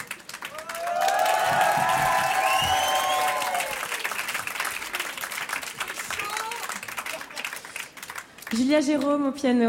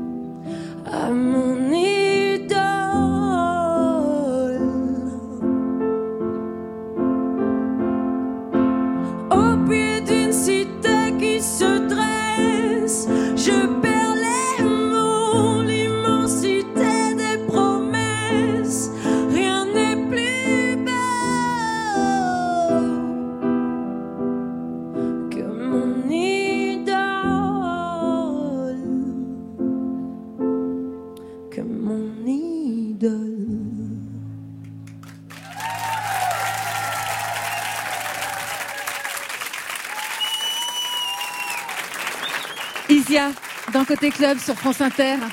Merci beaucoup pour ce live. Première fois qu'à la radio, ces nouvelles chansons sont jouées. Je vous propose qu'on aille rejoindre Laurent Goumard. On va descendre par là pour finir de parler un peu de Citadelle de ce nouvel album. Isia qui vraiment va un être- bain de foule, Ouais, traverser la ça. foule. Qui va être le en public concert. de Grande Contrôle. Voilà, en Isia, concert. qui ouais. sera en concert Isia, le 18 novembre, le 8 jaune. novembre à La Rochelle, Saint-Lô, Ramonville, Senon, Nancy. C'est plus une tournée, c'est un marathon. Reims, Strasbourg, Rouen. La Cigale à Paris le 11 décembre, c'est complet et ça va reprendre en janvier 2020 avec Le Mans, Angoulême, Lille et l'Olympia à Paris le 1er avril 2020. La, re- la tournée reprend, ça veut dire les bus, ça veut dire la vie dans les hôtels. Ça Ouais. vous va ça? Très bien, merci. Et les concerts, euh, quand le public euh, filme, ça vous gonfle Ouais, de C'est ouf, vrai de ouf. C'est le pire truc qui soit au monde. Et pourtant, c'est aujourd'hui, on peut dire qu'il n'y a pas un concert où les gens ne filment pas. Mais oui, mais pourtant il y a de plus en plus de racisme, c'est pas que c'est pas bien. Enfin, tu vois ce que je veux dire C'est-à-dire mais- que pour vous, ça vous trouble Enfin, quand ça vous veut êtes dire sur que c'est scène bien, pardon. Ouais. Euh, non, bah oui, c'est c'est troublant, c'est dérangeant, euh, c'est dérangeant. Pas que pour moi, c'est dérangeant pour les autres gens qui regardent le concert. En fait, c'est très chiant euh, de voir un écran à la place d'un visage d'un être humain. Euh, pour les gens derrière, en fait, qui Mm. regardent le concert, c'est terriblement dérangeant de voir un écran allumé. En fait, en fait, moi, il m'est arrivé de regarder tout le concert de Bon Iver dans l'écran d'une personne sans m'en rendre compte. En fait, pendant une heure, je me dis putain, mais je suis en train de regarder ce que filme la meuf en face de moi. Meilleur concert que vous ayez fait, c'était lequel? Le meilleur souvenir? J'en ai énormément, j'en ai beaucoup trop. Euh, Des concerts au Bikini à Toulouse euh, qui restent euh, euh, mémorables. J'ai mon premier Olympia en 2010. euh, où C'était vraiment, j'étais m'étais pété la gueule pour la première fois de ma vie. J'ai mon premier slam à Grenoble. Ouais. Enfin, je sais pas, c'est c'est beaucoup beaucoup de souvenirs. Ouais, Et le pire, il y a eu une catastrophe. Oui, pour un concert euh, payé pour une marque et voilà. Puis j'ai arrêté d'en faire. Il y avait un moment, un concert assez incroyable. C'était le concert que vous avez fait avec vos frères. C'était au printemps de Bourges l'année dernière, en hommage à votre père. Il y Ouais. avait Rodolphe Berger, il y avait Arthur H, il y avait euh, euh, Jeanne Haddad. Euh, Quand vous y repensez, il y a une chanson ouais, qui reste. euh, bah, moi, j'ai chanté une chanson de mon père qui s'appelle Victoria, qui est pas très connue, mais en fait que je connaissais pas avant de la chanter. C'est mon frère Arthur qui m'a dit euh, tu devrais chanter cette chanson, elle tirait trop bien. Et en fait, c'est une chanson hyper too much où à un moment il fait la liberté, genre vraiment, moi genre ouais, et genre vraiment avec Jeanne Haddad qui était qui était au concert, elle me dit franchement si tu tapes du pied par terre en disant la liberté, genre t'es vraiment mon héros pour la vie. Et je l'ai fait en la regardant dans les yeux et je pense que ça reste un des souvenirs les plus forts que j'ai du concert en disant liberté. Alors il y a des concerts en novembre, un film fin octobre. hein. Ouais. Pas facile de concilier tournée et cinéma, ça veut dire que vous allez mettre le cinéma de côté pendant quelques temps? Non, j'ai un Ah. tournage au mois de novembre. Pendant la tournée Exactement. Alors Quand comment je- vous allez faire Et ben quand je suis pas en tournée, je suis en tournage à Forbach, en Lorraine. Waouh. Et même euh, carrément, le, je tourne à Forbach, je crois, le- la journée, le soir, je joue à Nancy. Il y a toute l'équipe du film qui va venir euh, Voir, à euh, Nancy, voir le, le concert. Ouais, ouais, donc j'ai- Vous arrivez à concilier les deux, ouais. Bah oui, et puis c'était un peu pénible pour le planning, et puis je me suis dit que franchement, euh, si je faisais pas ça dans ma vie, euh, je me dis qu'il faut toujours mieux faire que ne pas faire. Et donc même si c'est fatigant, c'est pas grave. Le film va sortir le 30 octobre, ça s'appelle Debout sur la montagne, c'est l'histoire de Stan, Hugo et Bérénice. J'imagine que vous êtes Bérénice, copains d'enfance, la vie Non. Si, je suis vous êtes Hugo C'est incroyable, on est en 2019, monsieur 15 ans plus tard, ils se retrouvent dans leur village pour un enterrement. Quels sont les liens qui les unissent encore aujourd'hui? C'est ce que va raconter le film. Au cinéma, vous aimez être dirigé à la virgule près ou alors vous aimez bien quand même avoir euh, des instants d'improvisation sur un plateau? Ben, de par le fait que j'improvise énormément sur scène, j'aime beaucoup être dirigée en fait euh, sur un plateau parce que ça me, ça me, ça me donne vraiment une autre manière de travailler. C'est très agréable d'être dirigée. Voilà. J'imagine que pour le film Rodin, vous étiez dirigé à la virgule près? On le sait très Oui, mais par tâtichement. Vincent Lindon, pas par Gédéon, c'est drôle. C'est pas vrai. Je plaisante, je plaisante. Non, non, euh, j'étais dirigée. Non, mais en fait, c'était, c'était beaucoup de plans séquences très longs parce qu'on on tournait à deux caméras. Et, et d'ailleurs, c'était une, une manière très agréable de jouer parce que parfois on pouvait partir sur des plans séquences de 7 minutes. En C'est fait. énorme. Au cinéma, c'est ouais, ouais, énorme. énorme. Et euh, en fait, on répétait le matin, on tournait l'après-midi, on faisait que des, des plans séquences comme ça. Et du coup, en fait, on faisait ce que, ce que je préfère euh, dans le cinéma, c'est-à-dire vraiment jouer la comédie. Et du coup, pendant 7 minutes non-stop, j'étais vraiment dans mon rôle. Et c'est un souvenir que je, je garde précieusement. C'est super. On va vous retrouver le 30 octobre au cinéma. Merci Isia, vous restez avec nous. On va se propulser tout de suite dans le studio de Rosset. On a enregistré votre photocall pendant les balances d'Alex Baupin. Et voilà ce que ça donne. Côté Yes. Club. Ça, c'est l'attitude qu'il y a là. La mode et la musique, c'est identique. Côté club, Yes. sur France Inter. Chaque semaine, un nouveau shooting. Les photos sont à découvrir sur le site de l'émission. Isia, vous avez un rapport particulier avec la photo? Ouais, C'est-à-dire? J'ai, euh, j'ai, j'ai du mal à me voir. Euh, je peux être très dure avec moi-même. C'est vrai? Ouais, mais euh, ça va mieux avec le temps, euh, comme tout le monde. Je fais la paix avec mon image un peu. Qu'est-ce qui n'allait pas au départ C'est-à-dire on n'aime pas se voir, simplement Ouais, on voit que les dur. défauts. Ouais. On a des bons profils, on a des mauvais profils. Ah, ça, j'ai jamais su. D'accord. J'ai jamais Bon, ça, su. bah, ça, euh, c'est déjà pas mal. Vraiment, c'est en fonction de la personne en face de moi, je, peux, je, prends, le, je prends le profil qui reste. José, la semaine dernière, vous aviez imaginé euh, Jeanne Chéral ici dans le studio qui avait grimpé sur la dernière marche d'un escabeau. Je vois que vous avez un autre accessoire. Euh, à quoi vous avez pensé pour Isia? Eh ben, j'ai pensé plein de choses différentes. Au départ, je me suis inspiré d'un photographe qui s'appelle Irving Penn pour faire une image plutôt euh, où elle est assise, euh, elle regarde la caméra, tout simple. Mais euh, finalement, je, là, je la vois avec les bottes et tout ça, et je pense qu'elle va être debout. Par contre, je voudrais lui demander si ça va l'équilibre. C'est sûr que l'oreille, tu l'as bien. Ouais, c'est- une belle oreille, mais est-ce que l'équilibre aussi Je pense que ça devrait aller, ouais. comme elle disait qu'au départ de sa carrière, elle voulait pas se voir en photo. Là, je- j'imagine un petit portrait avec les yeux fermés. Ok, très bien. Pas si mal les yeux fermés, ça fait même référence à, à la pochette aussi, vous avez les Ça yeux fait- fermés. les- hein. Exactement. Ouais. Bravo. Bah, j'ai regardé la pochette quand même. C'est vrai que j'ai les yeux fermés sur la pochette avec un regard apaisé et ce que, je- ce que je suis plutôt en ce moment. Et c'est vrai que j'ai pas mal de photos où j'ai les yeux fermés. Donc tu vois, c'est bien vu parce que. Ouais, ça, ça me va, ça me va. Cette image me va très bien. Bah, on y va? Ouais. Alors c'est quoi la question d'équilibre C'est toi qui J'en vas ai grimper. pensé, à un moment donné, j'en ai pensé, je me suis mis debout sur la table, mais elle n'est pas très... euh, En fait, quand je te parlais d'équilibre, je voulais savoir, tu as des, vrais, des, des belles bottes, mais est-ce que tu penses que tu peux mettre les pieds comme ça, tu vois? Tu vas faire... Et, et après, fermer les yeux, c'est ça. ça, je t'explique, je peux faire absolument tout en bottes. J'ai Ah ouais joué toute ma vie avec des talons de 15 cm sur scène, à arpenter toutes les scènes de gauche à droite, alors je peux tout faire en talons. Tu peux me demander n'importe quoi. Bah, je te demande juste ça. Tes problème. mains dans ton... Voilà, tu, tu- avec tes mains, tu les mets. Les mains dans les poches. Ensuite, euh, on ferme les yeux. Tu vas regarder avec ta tête un peu vers ici. Donc, Ok. là, là, là où je suis. Ok, on essaye, on y va? Allez, c'est parti. Je... Non, non, non, bah non, non, non, les mains dans les poches. euh, C'est la pose Madonna, manifestement. Voilà, très bien. Super. Monte les bras un peu. On n'entend rien Alex Baupin fait sa balance, on n'entend rien Ok. Très bien, super. Ok. Eh ben, elle y est. C'est bon. Ça y est, vous pouvez ouvrir les yeux. C'est bon? Ouais, merci. Elle l'embrasse, c'est parfait. Merci Rosé, on va retrouver les, bien sûr les photos sur le site de l'émission. Juste un mot sur la pochette, euh, Isia. Quelle était l'idée de cette pochette? On vous voit en perfecto rouge, plutôt plan américain et euh, les yeux fermés. C'était quoi l'idée? Bah, après, on en a fait plein, mais c'est vraiment celle-là qui est ressortie parce que justement, c'est une, image très lumineuse euh, en extérieur. Je pense qu'aujourd'hui, on voit beaucoup de photos en studio, euh, très léchées, très travaillées. J'avais vraiment envie de quelque chose de brut et de naturel avec, avec le perfecto rouge de ma mère sur la pochette qui euh, voilà, dans cet album, il y a des clins d'œil à plein de gens que j'aime, dont cette pièce de, de, son, placard des années 80. Et voilà, ce regard apaisé qui regarde un peu au loin avec le paysage et le ciel, voilà, pour moi, ça représente euh, un peu là où j'en suis en ce moment. Et, voilà, c'est une image apaisée qui fait du bien, je trouve. Une image qui n'a plus aucun rapport avec celle où vous étiez sur la couverture d'un album avec euh, les serpents. ouais. Elle était super. Elle était très bien, mais ça s'appelait So Much Trouble et j'avais un serpent autour du cou et euh, c'était pas une des périodes les plus apaisées de ma life, je pense. Donc euh, la citadelle, là, on est sur quelque chose de plus, de plus ancré dans le sol, ça me va bien. Vous vous souvenez justement de, de la prise de photo avec, euh, avec le serpent? Oui, c'était horrible parce que je sais pas si les gens savent, mais un serpent, ça a une odeur vraiment hyper particulière. Ça sent très mauvais, quoi. C'est vraiment comme l'intérieur d'un corps humain, quoi, l'odeur. Si tu peux t'imaginer l'odeur de l'intérieur d'un corps humain. Je veux pas le savoir. Je sais pas si eu l'occasion de sentir les entrailles d'un corps humain, mais en tout cas, en plus il y avait le, la boîte avec le serpent qui s'appelait Scheherazade, qui était dans sa boîte tout le début du shooting, et donc je voyais cette boîte de loin, et j'appréhendais le moment où on allait sortir Scheherazade. Et là, tout à coup, on me l'a mis autour du cou. Et les 50 premières photos, vraiment, je suis genre, Euh, je fais une tête, mais genre pas possible. Et donc, on a pu sortir que ces photos où je, suis en- je juge le serpent de loin, un peu comme ça. C'est assez drôle.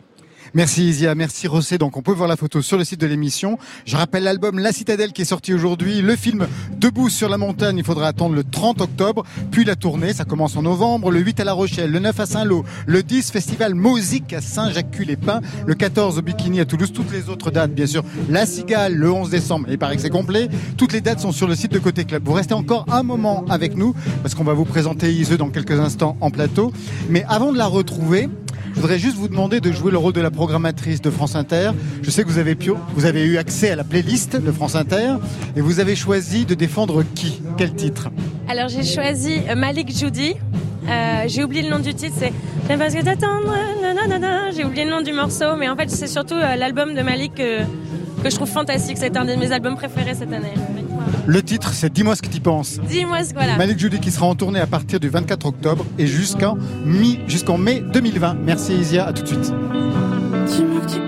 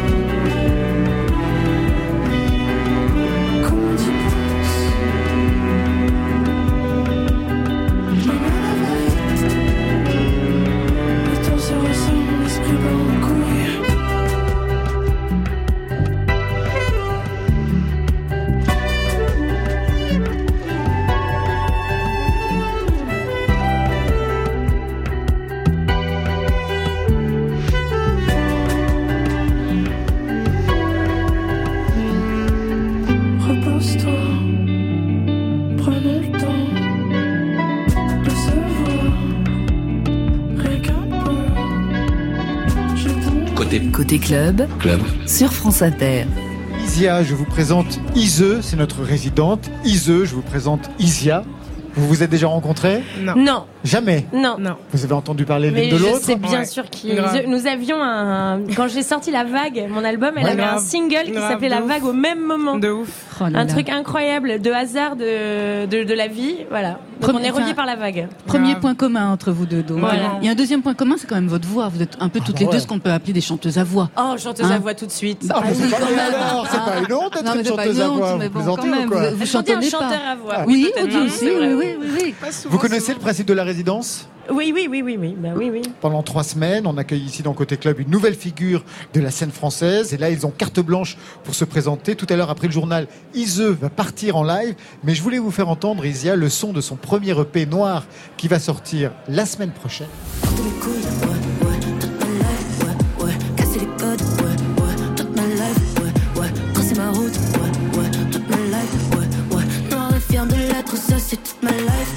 ouais,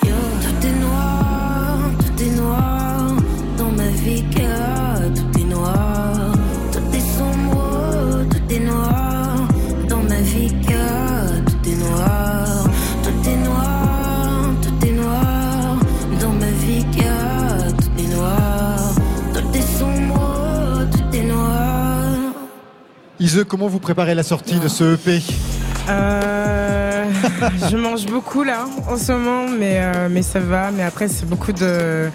J'ai un entourage beaucoup très très bienveillant et, je sais pas, je sais pas quoi dire de plus que je suis juste contente euh, de bosser mon projet et de le sortir. En fait, c'est le premier projet que je produis en étant euh, du coup en indé. En Et, indé, euh, ouais, et en étant à 100% dans le projet, pas comme pour le premier album, c'était Ouais. juste à la sortie de la nouvelle star.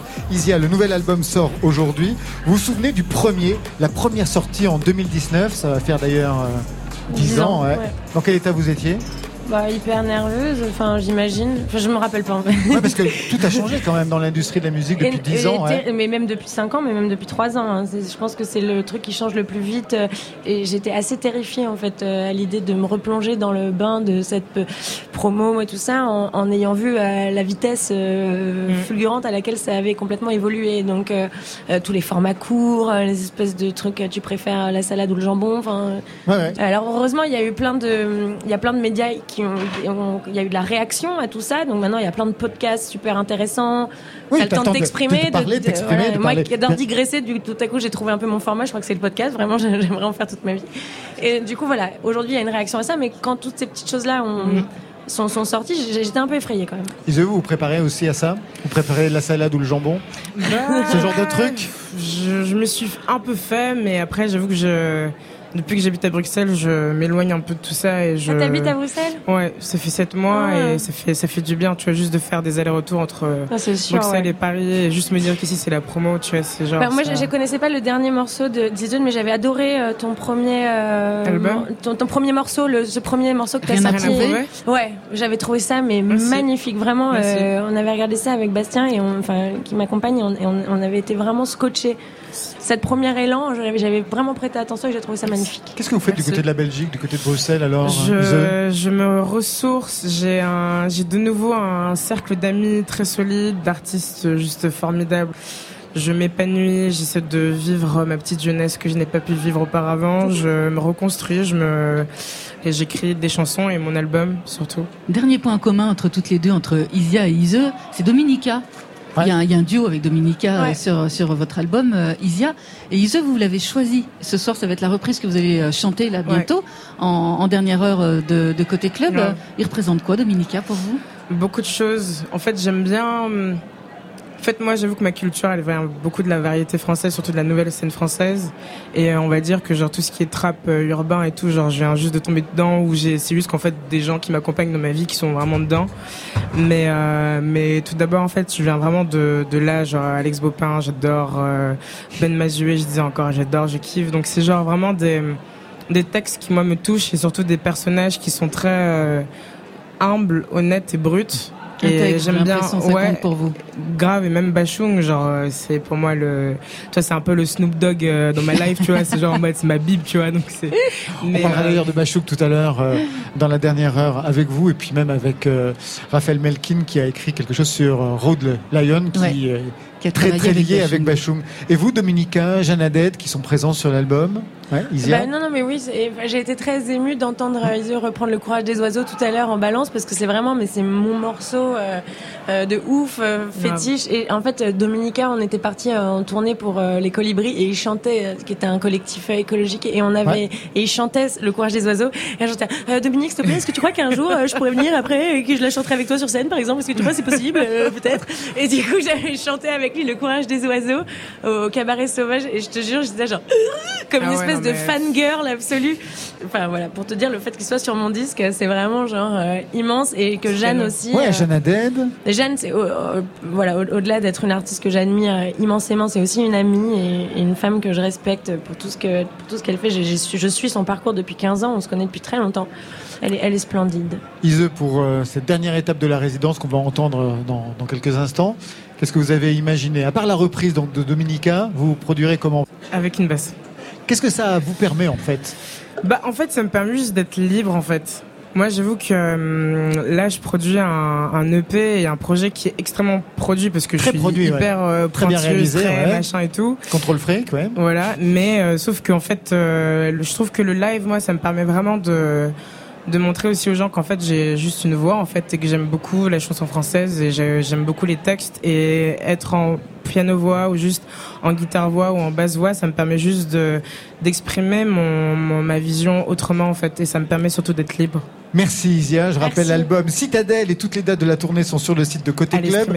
On va se retrouver Ise dans 15 minutes après le journal. Au programme Marion, il y aura Il y aura Kerry James aussi qui est de retour euh, avec une actualité euh, brûlante. ouais, du cinéma. Ouais, plein de choses. Ça Réalisateur. Ah bah encore moins. Encore D'accord, parfait. Et Raphaël Melki nous rejoindra pour parler d'une figure légendaire du rap français, Rod Lion, que Kerry James connaît. Alors à tout de suite.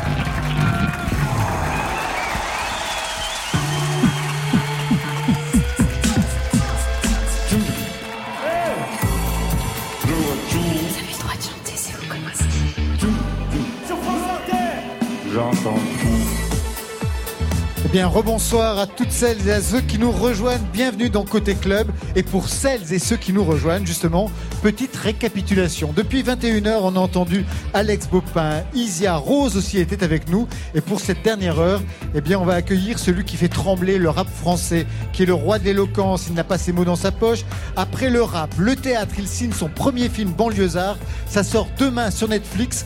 Et c'est un coup de maître pour ce prince du 94.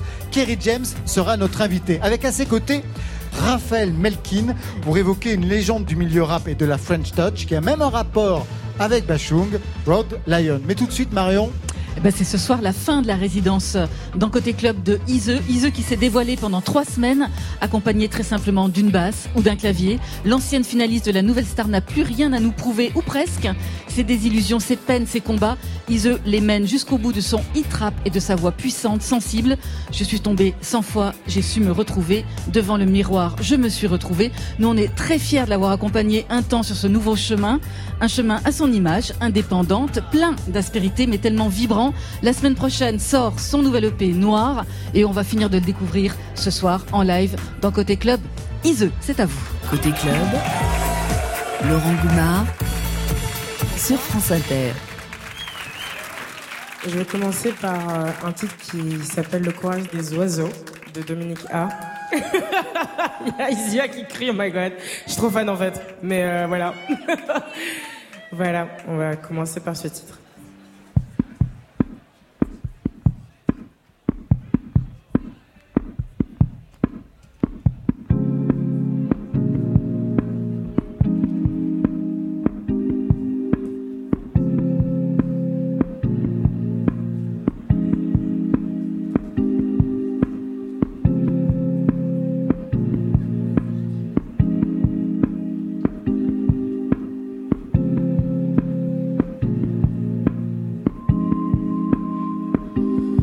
Cette histoire finit mal.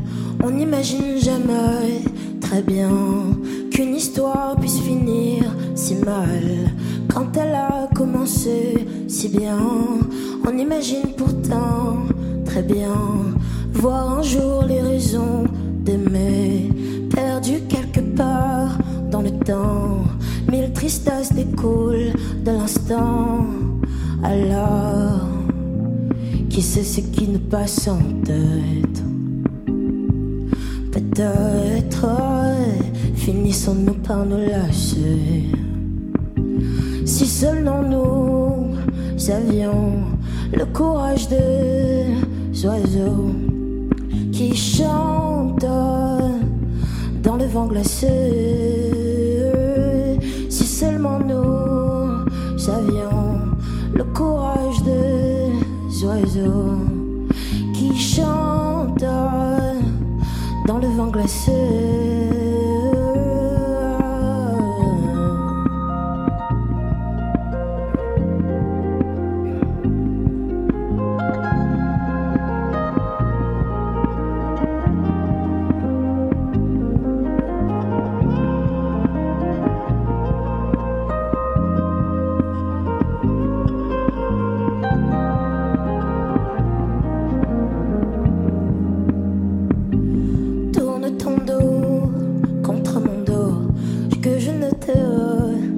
Plus. Si c'est ainsi qu'on continue, je ne donne pas cher de nos peaux.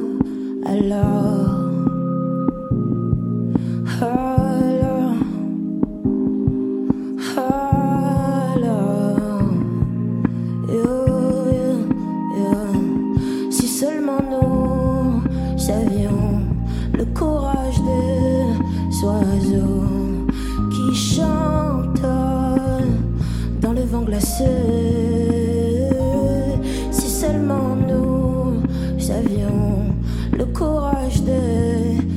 des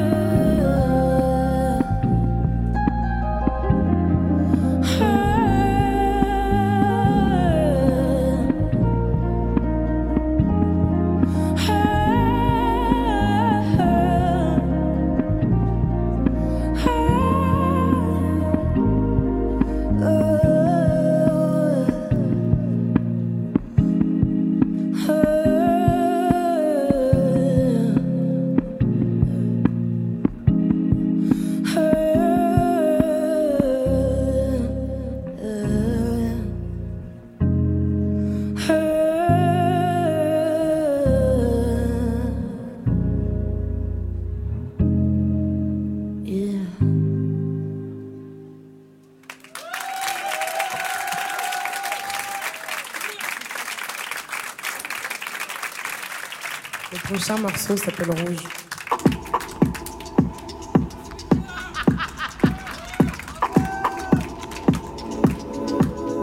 Ce que je ressens pour toi, j'aimerais que tu le sentes. Être dans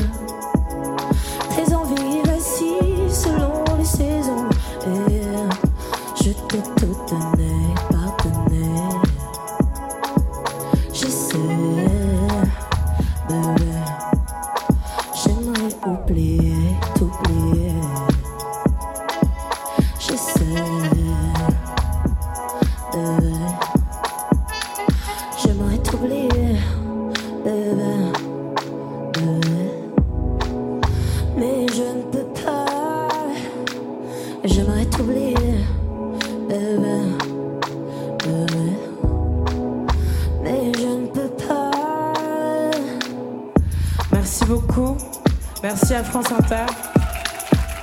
J'ai rencontré des artistes formidables. Et euh, merci de me suivre.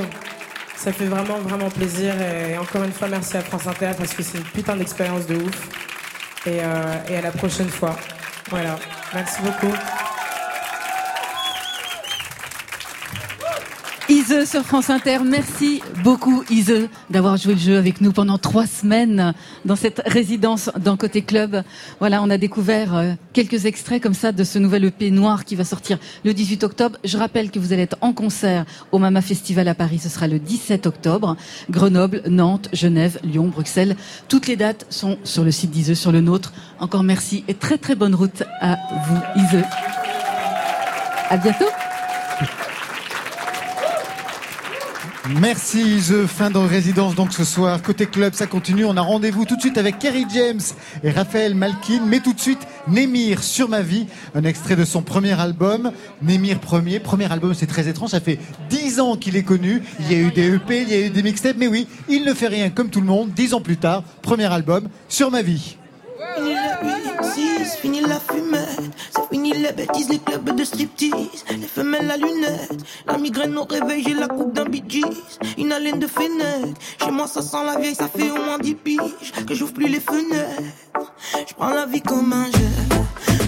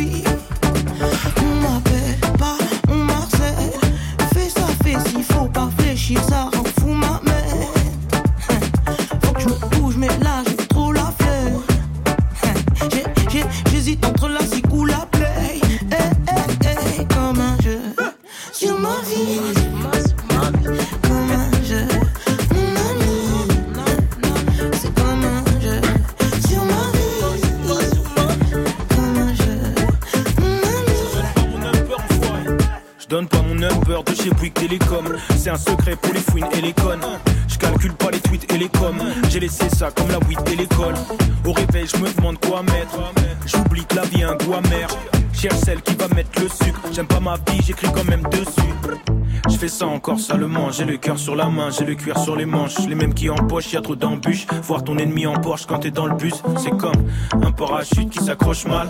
La femme de tes rêves avec l'homme de tes cauchemars.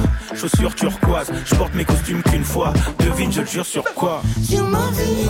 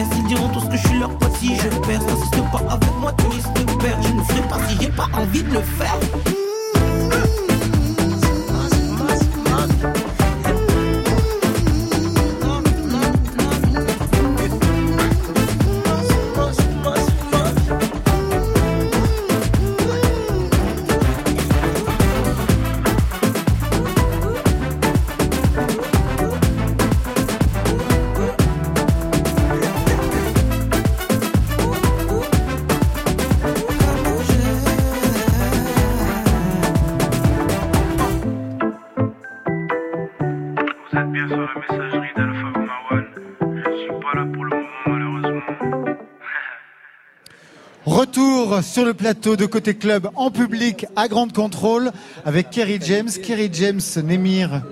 Ça vous a plu, j'ai l'impression, Ouais. hein, pendant la chanson? Je vous voyais euh, Ouais, ouais, je, réagir? je connais euh, Némir, euh, qui est une sorte euh, de quoi? de génie. Ah ouais? Ouais, ouais, ouais. Euh, vous disiez euh, que ça faisait euh, 10 ans qu'il n'avait pas sorti d'album, c'est son premier album. C'est son premier album. Il a fait des EP, hein, des mixtapes, Ouais, il y a a plein de choses, plein de choses, des plein, collaborations. Plein, plein de choses. Le premier album, dix ans plus tard. Mais c'est un génie. Ouais. C'est pour les génies parfois sont, Sont lents. particuliers. Ouais. Alors vous, en revanche, ça va vite. On peut dire que la rentrée est chargée. La réédition de Je rappe encore avec euh, des feats comme Orelsan, Youssoufa Soprano, une tournée avec le banlieusard Tour, Bercy le 12 décembre, mais surtout une nouvelle casquette, celle de réalisateur co réalisateur avec Leila Essi de Banlieusard. Le film sort demain sur Netflix. Vous êtes devant, vous êtes derrière la caméra. Je vous présente Raphaël Malkin. Qui vient de sortir un livre sur une légende Rod Lion. On va en parler tout à l'heure avec lui. Vous vous connaissiez déjà, non Euh, On s'était déjà On, rencontrés. on s'est croisés plusieurs fois. Ah ouais Pour Donc, parler musique. Pour parler musique Entre autres. Entre autres, Mais parfait. le sujet de son livre m'intéresse Ah bah beaucoup. ça, bah moi, je viens du Val-de-Marne. Ouais. Et Rod Lyon euh, était de, était de Vitry et j'ai eu l'occasion de le rencontrer. hein. On va voir ça tout à l'heure ensemble. D'abord, un mot sur le film. Banlieusard, c'est l'histoire de trois frères dans un quartier du 94. D'ailleurs, vous avez tourné où?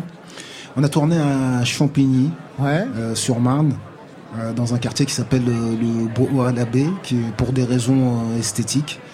Parce qu'il y a beaucoup de quartiers aujourd'hui qui ont été rénovés. Mais moi, je voulais dépeindre la banlieue que j'ai connue telle que je l'ai connue. Quoi. Alors ici on est. Alors la lumière a complètement disparu. Alors là on est grave. resté, on est resté. Ça y est, on retrouve la lumière et le public. Ça y est, mais on voit le public. C'est quand même dingue. Parce que j'ai l'impression que tout le monde avait avait disparu. Il y a eu une petite panne d'électricité. Trois frères, trois générations. Au centre il y a Suleiman. Il a fait des études d'avocat. Il fait des études d'avocat. Il est brillant, charismatique, bon fils. Le film le saisit au moment où il se prépare à passer un examen, une sorte de concours d'éloquence. Il y a le plus jeune aussi, Noumouké. Il est encore lycéen. Il a un peu de mal avec les études. Fumeur de shit. Ça c'est pourrait peut-être mal tourner. Et puis il y a l'aîné, c'est vous. Vous tenez un café, les princes du 94, un type qui fait un petit peu de trafic, un exemple à ne pas suivre. Bonne annonce. Lettre à la République, à tous ces racistes, à la tolérance hypocrite, qui ont bâti leur nation sur le sang, tueurs d'Africains. Tu gros comme ça? Ce passé colonial, c'est le vôtre. C'est vous qui avez choisi de lier votre histoire à la nôtre.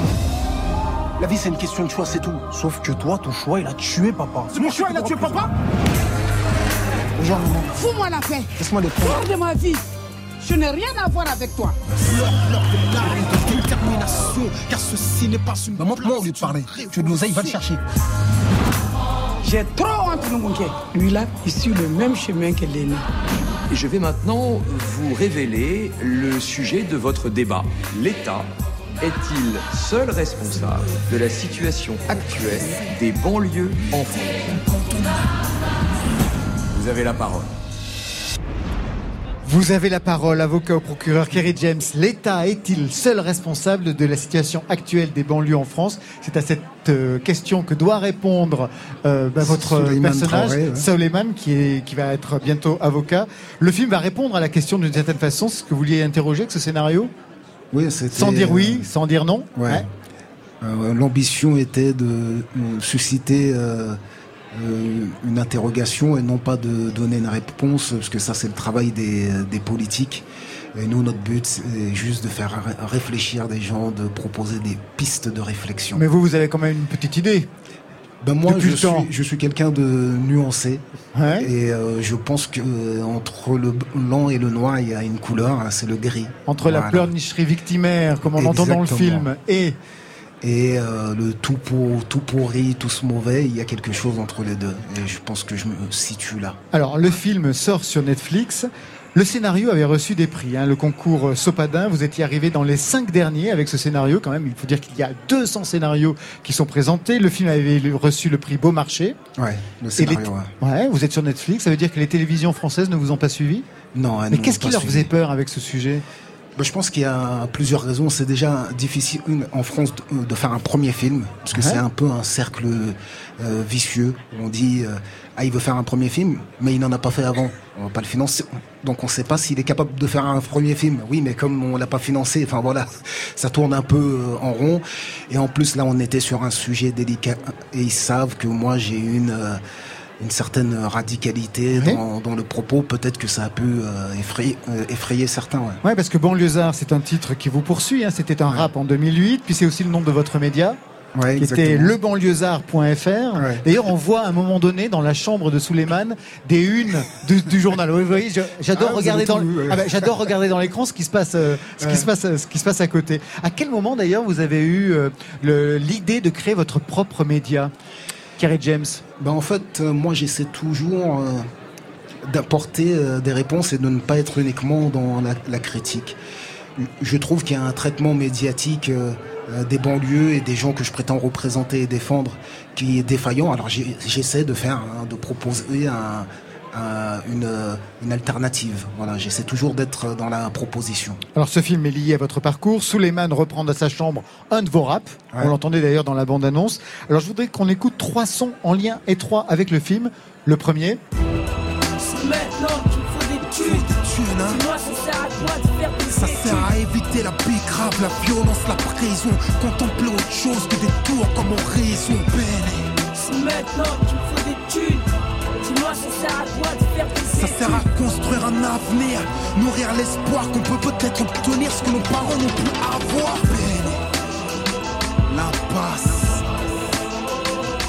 L'impasse. Alors j'ai choisi ce titre parce que je crois que c'est lors d'un concert, quand vous avez chanté cette chanson, qu'un de vos spectateurs, qui était Omar Sy, dans cette tournée, vous a proposé, vous a dit plutôt que vous devriez écrire un scénario, un film ou quelque chose, c'est ça Ouais, c'est euh, En écoutant l'un des premiers qui a, a fait germer euh, cette idée euh, dans- ma tête. euh, parce que ce morceau est un morceau scénari- scénarisé. Ah Et il m'a dit Tu devrais écrire des, des scénarios de, de long métrage. Et c'est resté quelque part dans, dans ma tête. Et en 2012, euh, parce que ça c'était en 2008, en, en 2012, je m'y suis mis pour la première fois. ouais. Un autre titre. On devrait vous nettoyer au karcher. Le jour où le peuple se réveille, vous allez prendre cher. On a le sentiment qu'aller voter, c'est choisir par lequel d'entre vous on veut se faire entuber. Sentez-vous le vent tourner comme vos vestes.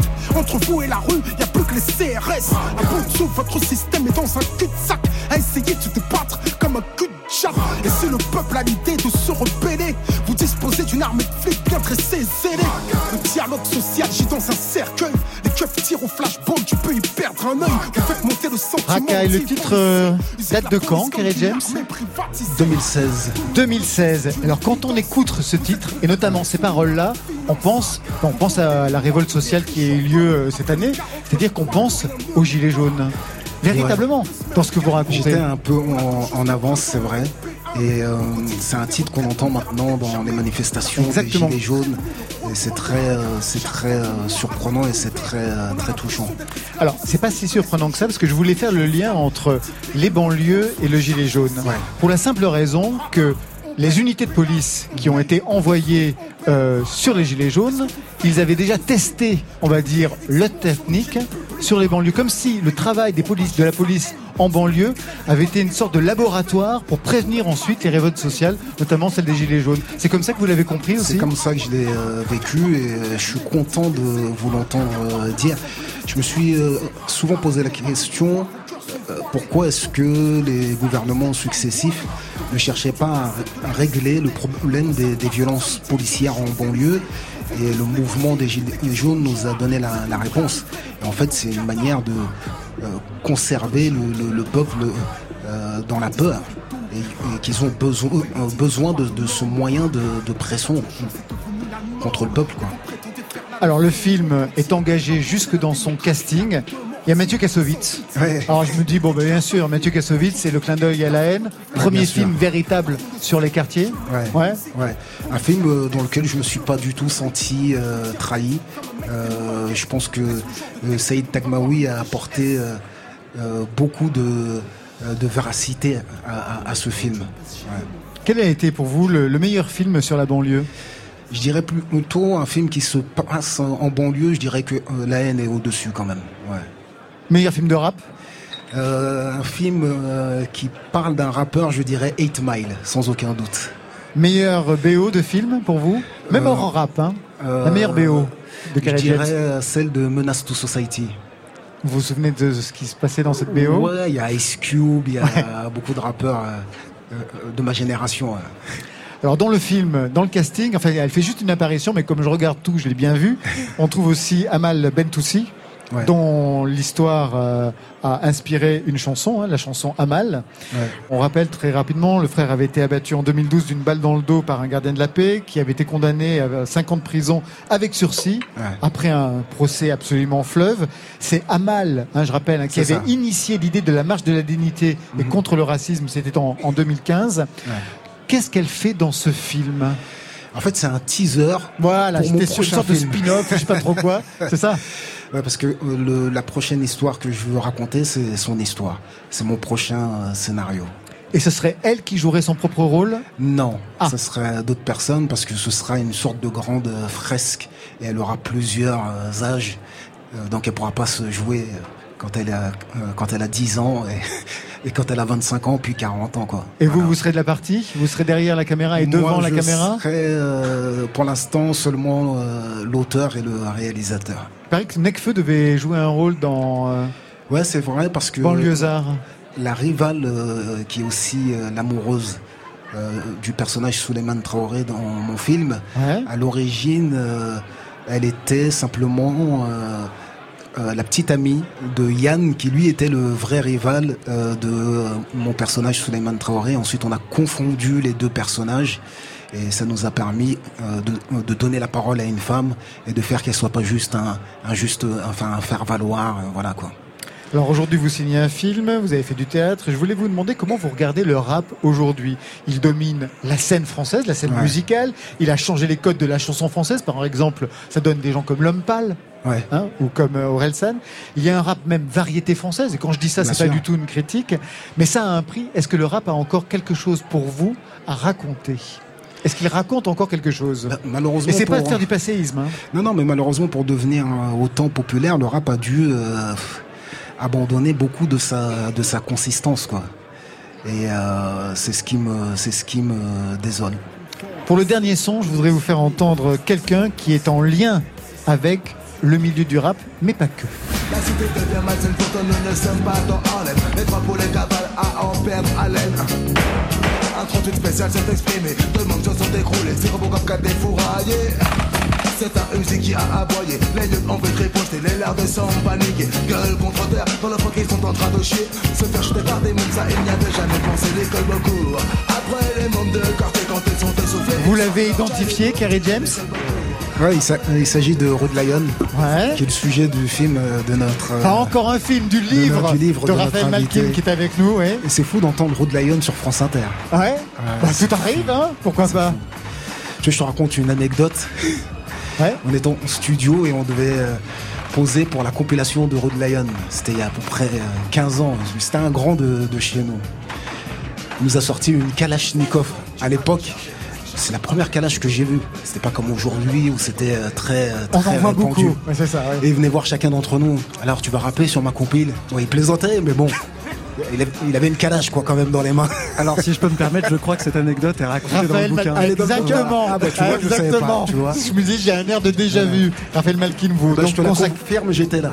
Vous consacrez un livre à Road Lion aux éditions Marc Ali. Le livre s'appelle Le Rugissant. C'est une légende, mais on peut peut-être rappeler aux auditeurs de France Inter qui était ce type incroyable. C'est euh, alors c'est un exercice délicat. Je vais parler sous le contrôle de, de Kerry. C'est une euh, une, éminen- une éminence grise de la de la musique et du rap des années 90. C'est quelqu'un qui euh, dans son coin, en coulisses, en studio, sur le côté de la scène, a façonné un, un pan entier du rap français des années 90. C'est quelqu'un qui a fréquenté tout un tas de rappeurs, parmi lesquels bon nombre feront partie plus tard de la mafia Quinfri. C'est quelqu'un qui a Moi, été C'était le mentor de la mafia Quinfri. d'une certaine manière, Ouais. qui arrive à peut-être euh, confirmer ça. D'une C'est certaine un peu ça, manière, un ouais. grand Ouais. frère, ouais. C'est quelqu'un qui a aussi été le manager d'Expression Directe, qui est un des groupes les, les plus importants du milieu des années 90. Et aussi quelqu'un qui, euh, bah, qui a été le clavier, par exemple, de Tonton David, au moment où Tonton David était un des musiciens et des artistes les plus importants. Tu en sais en combien de temps il a appris le clavier? Dis-moi. Non, toi, dis-moi. Ah, comme ça. En quelques mois. Avec les tripes. Oui, parce qu'il était mois. complètement autodidacte Ouais. par rapport à la musique. C'est ouais. ça, pas de cours, rien. génie, ouais. C'est ça, complètement. Et qui commence avec le piano et qui petit à petit va se, va se, va se créer un personnage de, de producteur. Il a aussi du, du talent pour le, pour le faire. Il va s'affilier à tout un tas de projets et va devenir quelqu'un de très important. Et finalement, on ne sait pas qui c'est. Les générations d'aujourd'hui ne savent pas qui c'est, mais pourtant il y a un rôle vraiment important et qui, à mon sens, euh, devait être décortiqué. C'est presque un anniversaire, hein, parce qu'il est mort assassiné dans un café parisien. C'était en novembre 99, donc ça va faire à peu près, à peu près 20 ans. Vous, qu'est-ce qui vous a marqué dans ce parcours? Parce qu'en en fait, il est lié au rap, mais pas seulement. Il est lié aussi, d'une certaine façon, à la French Touch, et notamment à Bachung. C'est quoi l'histoire avec Bachung, Raphaël Malkin? À une époque, donc, euh, Rude Lion était connu dans le milieu de la musique pour être un, un clavier avec un talent certain. En 94, Bachung écrit les paroles de ma petite entreprise, cherche une musique Exactement. contemporaine. Il veut quelque chose de moderne avec du rythme pour aller avec ses paroles. Demande à ses directeurs artistiques de chercher quelqu'un qui serait capable de développer des accords, de développer un rythme qui pourrait correspondre à ce- ces textes-là. On sort du chapeau Rude Lion. C'est particulier. Rude Lion, c'est un garçon de cité. C'est un garçon qui est assez violent à cette époque déjà. Ah C'est oui, il avait fait de la a prison à a il fait fraye beaucoup de prison. avec le grand banditisme. aussi et qui se Le retrouve roi de la dans- Kalachnikov dans les un studios. studio avec Alain Bachung et qui va composer ce qui va devenir le cadre rythmique de ma petite entreprise et euh, jusqu'à aujourd'hui c'est pas connu mais voilà Rude Lion est l'un des auteurs d'un des morceaux les plus les plus célèbres Ça, vous le saviez pas, il y a plein de choses que l'on apprend dans, dans, dans le livre. Il va aussi doubler les maisons de disques à une époque. C'est ça qui est intéressant comme producteur. Ah, c'est une manière de faire assez particulière pour euh, pour imposer ses envies, imposer ses visions et imposer ses, ses poulains, desiderata. ouais. ça, ça tape du poing sur la table, ça n'hésite pas à sortir euh, calibré dans les bureaux des directeurs artistiques et des patrons de major, euh, parfois attiré dans le plafond aussi. C'était quelque chose qui était lié à l'époque. Voilà. En fait, justement, qu'est-ce que cette figure vous permet de dire aujourd'hui, par exemple, de l'état du rap, Raphaël Malkin? Je sais pas s'il y a des comparatifs à faire avec, avec ce qui se passe aujourd'hui. Bah, je dirais non. juste que c'est. Il y avait une façon de faire, et encore, bah, Kerry l'a vécu, donc il va, il va pouvoir euh, peut-être euh, abonder dans mon sens. Il y avait quelque chose d'extrêmement spontané, d'extrêmement euh, organique, qui venait vraiment ouais, des, des, des, des- des tripes. Voilà, c'est ça. Et quand on arrivait pour essayer de, de, de, de se lancer dans la musique, ce qu'on avait envie de faire, c'était juste de bah, d'y arriver, par tous les moyens. Karim James. Ouais. La dernière fois que je l'ai vu, euh, moi j'avais, je m'étais ran- rangé entre guillemets. J'avais changé de, de vie il le savait et il respectait ce, ce- ce choix-là. Euh, et on était dans un studio et il m'a dit euh, prie pour moi pour que j'aille pas en enfer. Il m'a dit ça. Et après ça m'a trotté longtemps. Je me suis dit peut-être que je vais aller le voir et lui faire partager le peu que je sais. Peut-être ça l'apaisera. Peut-être. Et comme il avait cette réputation sulfureuse, j'ai pas osé, c'est un grand regret. Je pense qu'il y a plein de gens comme ça qui pensent la même chose aujourd'hui-. C'est quelqu'un qui avait un rapport à la mort très très particulier. C'est ce qui fait de lui un personnage hors norme, euh, une espèce de légende urbaine. Ouais, c'est une légende urbaine. Ouais. urbaine et internationale. Vous êtes allé absolument partout pour pouvoir euh, mener, mener l'enquête. Qu'est-ce que vous avez trouvé qui vous a le plus surpris dans cette enquête sur euh, Rod Lyon Raphaël C'est Malkin? c'est quelqu'un d'extrêmement humain dans le sens où il est toujours en train de tanguer entre le bon et le mal.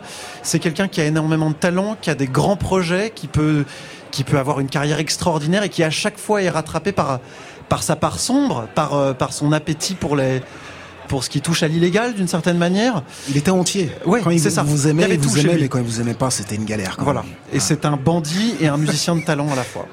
Quels seraient aujourd'hui les, les grands producteurs euh, comme ça de l'histoire euh, du rap qui ont formaté le rap français à une époque Je ne parle pas simplement des, des- des chanteurs ou de ceux que l'on voyait, mais les hommes de l'ombre, Kerry James. Il y en a eu, euh, il y en a eu plein. Il y a euh, Jean-Pierre Sec, euh, le, du label euh, 45 Scientifique. Euh, Il y a eu Tofa et Masta qui ont fait beaucoup de choses, qui ont fait deux balles de beaucoup de choses. hein. Il y a plein d'hommes de l'o- de l'ombre sans qui les groupes n'auraient pas explosé. là.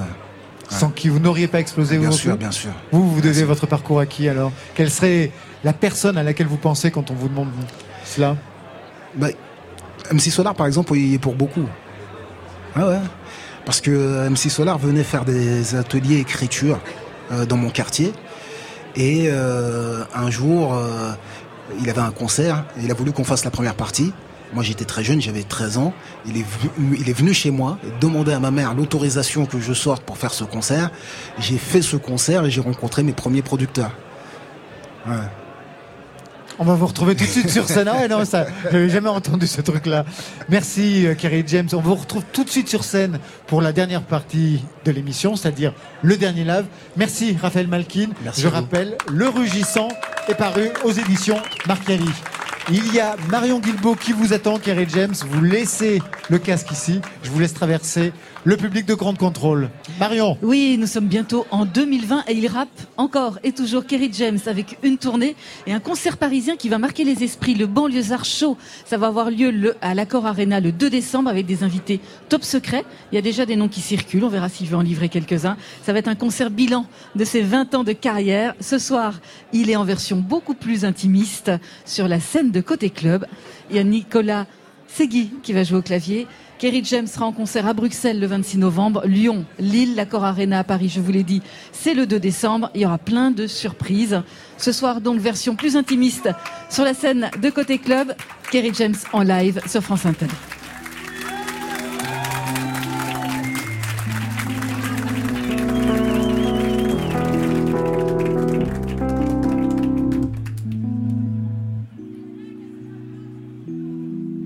Persuadé d'avoir du vécu, chacun de nous pense posséder le monopole de la souffrance. On arbore fièrement nos cicatrices et on aime à rappeler à quel point nos vies sont tristes et cruelles. On est le nombril du monde et tous prétendent avoir grandi à l'ombre du bonheur. On se fait notre ciné dans le vacarme de nos plaintes. Y a tant de gens qu'on entend même plus. Je sais qu'on ne souffre pas qu'en banlieue et que partout tu peux lire le même manque d'amour dans les yeux. Même dans les beaux quartiers, les sourires sont des masques. On n'achète pas le bonheur sans qu'un jour le temps nous démasque.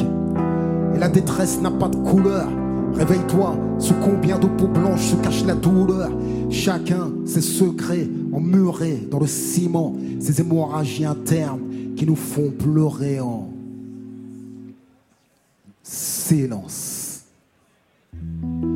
Tu peux souffrir sans venir de la banlieue. Partout tu peux lire le même manque d'amour dans les yeux. À chacun son ghetto, chacun porte son fardeau. Tu peux grandir à l'air libre, mais comme derrière des barreaux, je le sais. Tu peux souffrir sans venir de la banlieue et partout tu peux lire le même manque d'amour dans les yeux. À chacun son ghetto, chacun porte son fardeau. Tu peux grandir à l'air libre, mais comme derrière des barreaux. Mal-être chronique, une douleur qu'on traîne. On espère qu'elle disparaisse, mais au fond elle hiberne dans l'hiver de nos plaies. Nos cœurs la renferment. C'est une peine sans sursis à vie, c'est du ferme. Et on se cache pour pleurer. Si on sourit au monde, C'est en espérant le leurrer, parce qu'au fond, qui veut réellement savoir ce qui nous tue et ce que l'on est? Les gens se contentent de se comparer, pas vrai? Souffrir sans pouvoir le dire, c'est pire. Moi j'ai encore la chance de l'écrire, alors je chante pour celles et ceux qui meurent de leur vivant dans des drames silencieux, boulimie de douleur, anorexie de bonheur, tous chantant leur vie en ré mineur, même mineur, chacun ses secrets emmurés dans le ciment, ces hémorragies internes qui nous font pleurer en silence. Souffrir sans venir de la banlieue. Partout tu peux lire le même manque d'amour dans les yeux. À chacun son ghetto, chacun porte son fardeau. Tu peux grandir à l'air libre, mais comme derrière des barreaux, je le sais. Tu peux souffrir sans venir de la banlieue et partout tu peux lire le même manque d'amour dans les yeux. À chacun son ghetto, chacun porte son fardeau. Tu peux grandir à l'air libre, mais comme derrière des barreaux alors. Ne crois jamais être le seul pleurer de quoi inonder le sol. Certains enveloppent leur tristesse dans un linceul, mais une fois seuls, finissent pleureurs comme le sol. Écoute battre les cœurs, ils font boum, boum, au rythme des peurs, boum, boum, chacun porte son fardeau. Les cœurs gèlent et prennent les faux semblants comme manteau,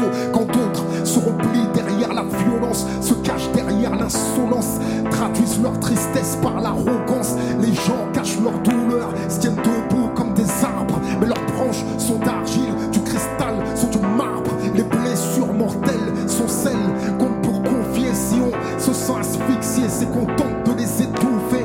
Chacun ses secrets emmurés dans le ciment, ces hémorragies internes qui nous font pleurer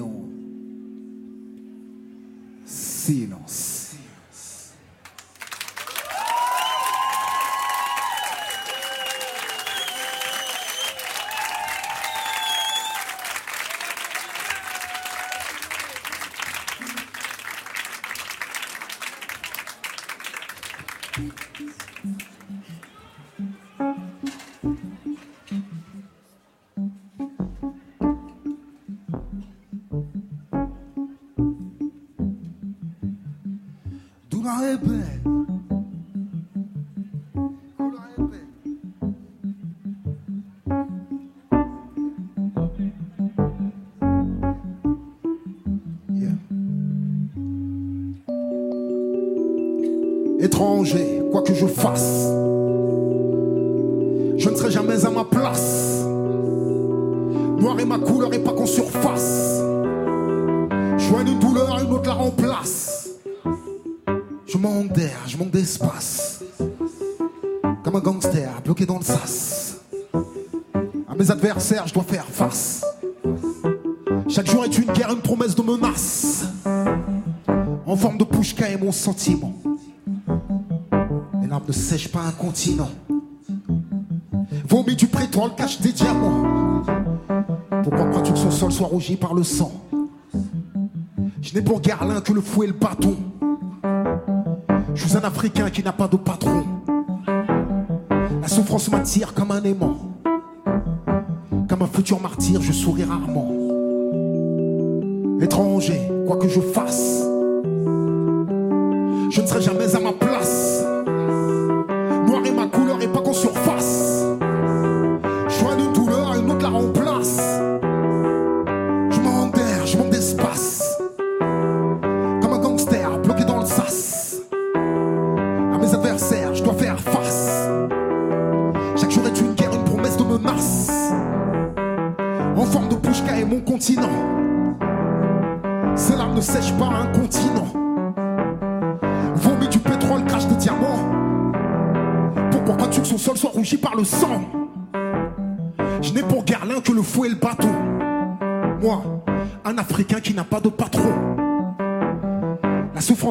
comme un aimant. Comme un futur martyr, je souris rarement. Douleur et peine. Couleur et peine. Douleur et peine. Yeah. Je suis souvent d'humeur noire, je fais des nuits blanches, j'ai des idées noires. Le cœur qui flanche, je bois du noir. Je suis nature franche, je fais de l'humour noir. Mes pensées sont obscures comme une nuit sans lune. Même au bord de la mer, j'ai de l'amertume. Le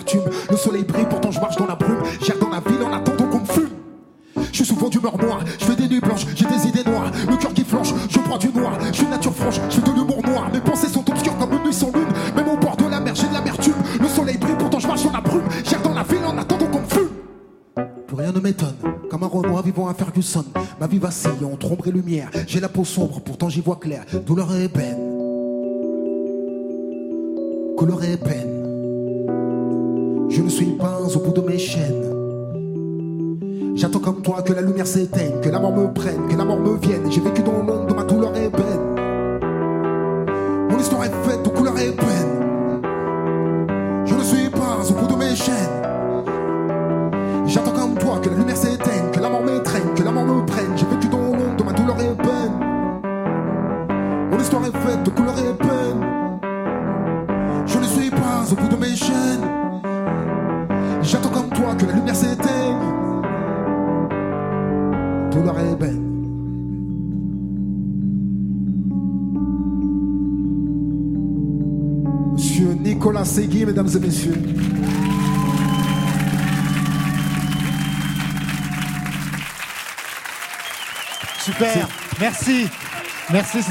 James, son flow, son éloquence, la preuve Magnifique. que le rap a encore Superbe. quelque chose à dire. Bien sûr, vous pouvez le retrouver avec son album. Tu vois, je rappe encore, en tournée. Toutes les dates sont sur le site de Côté Club.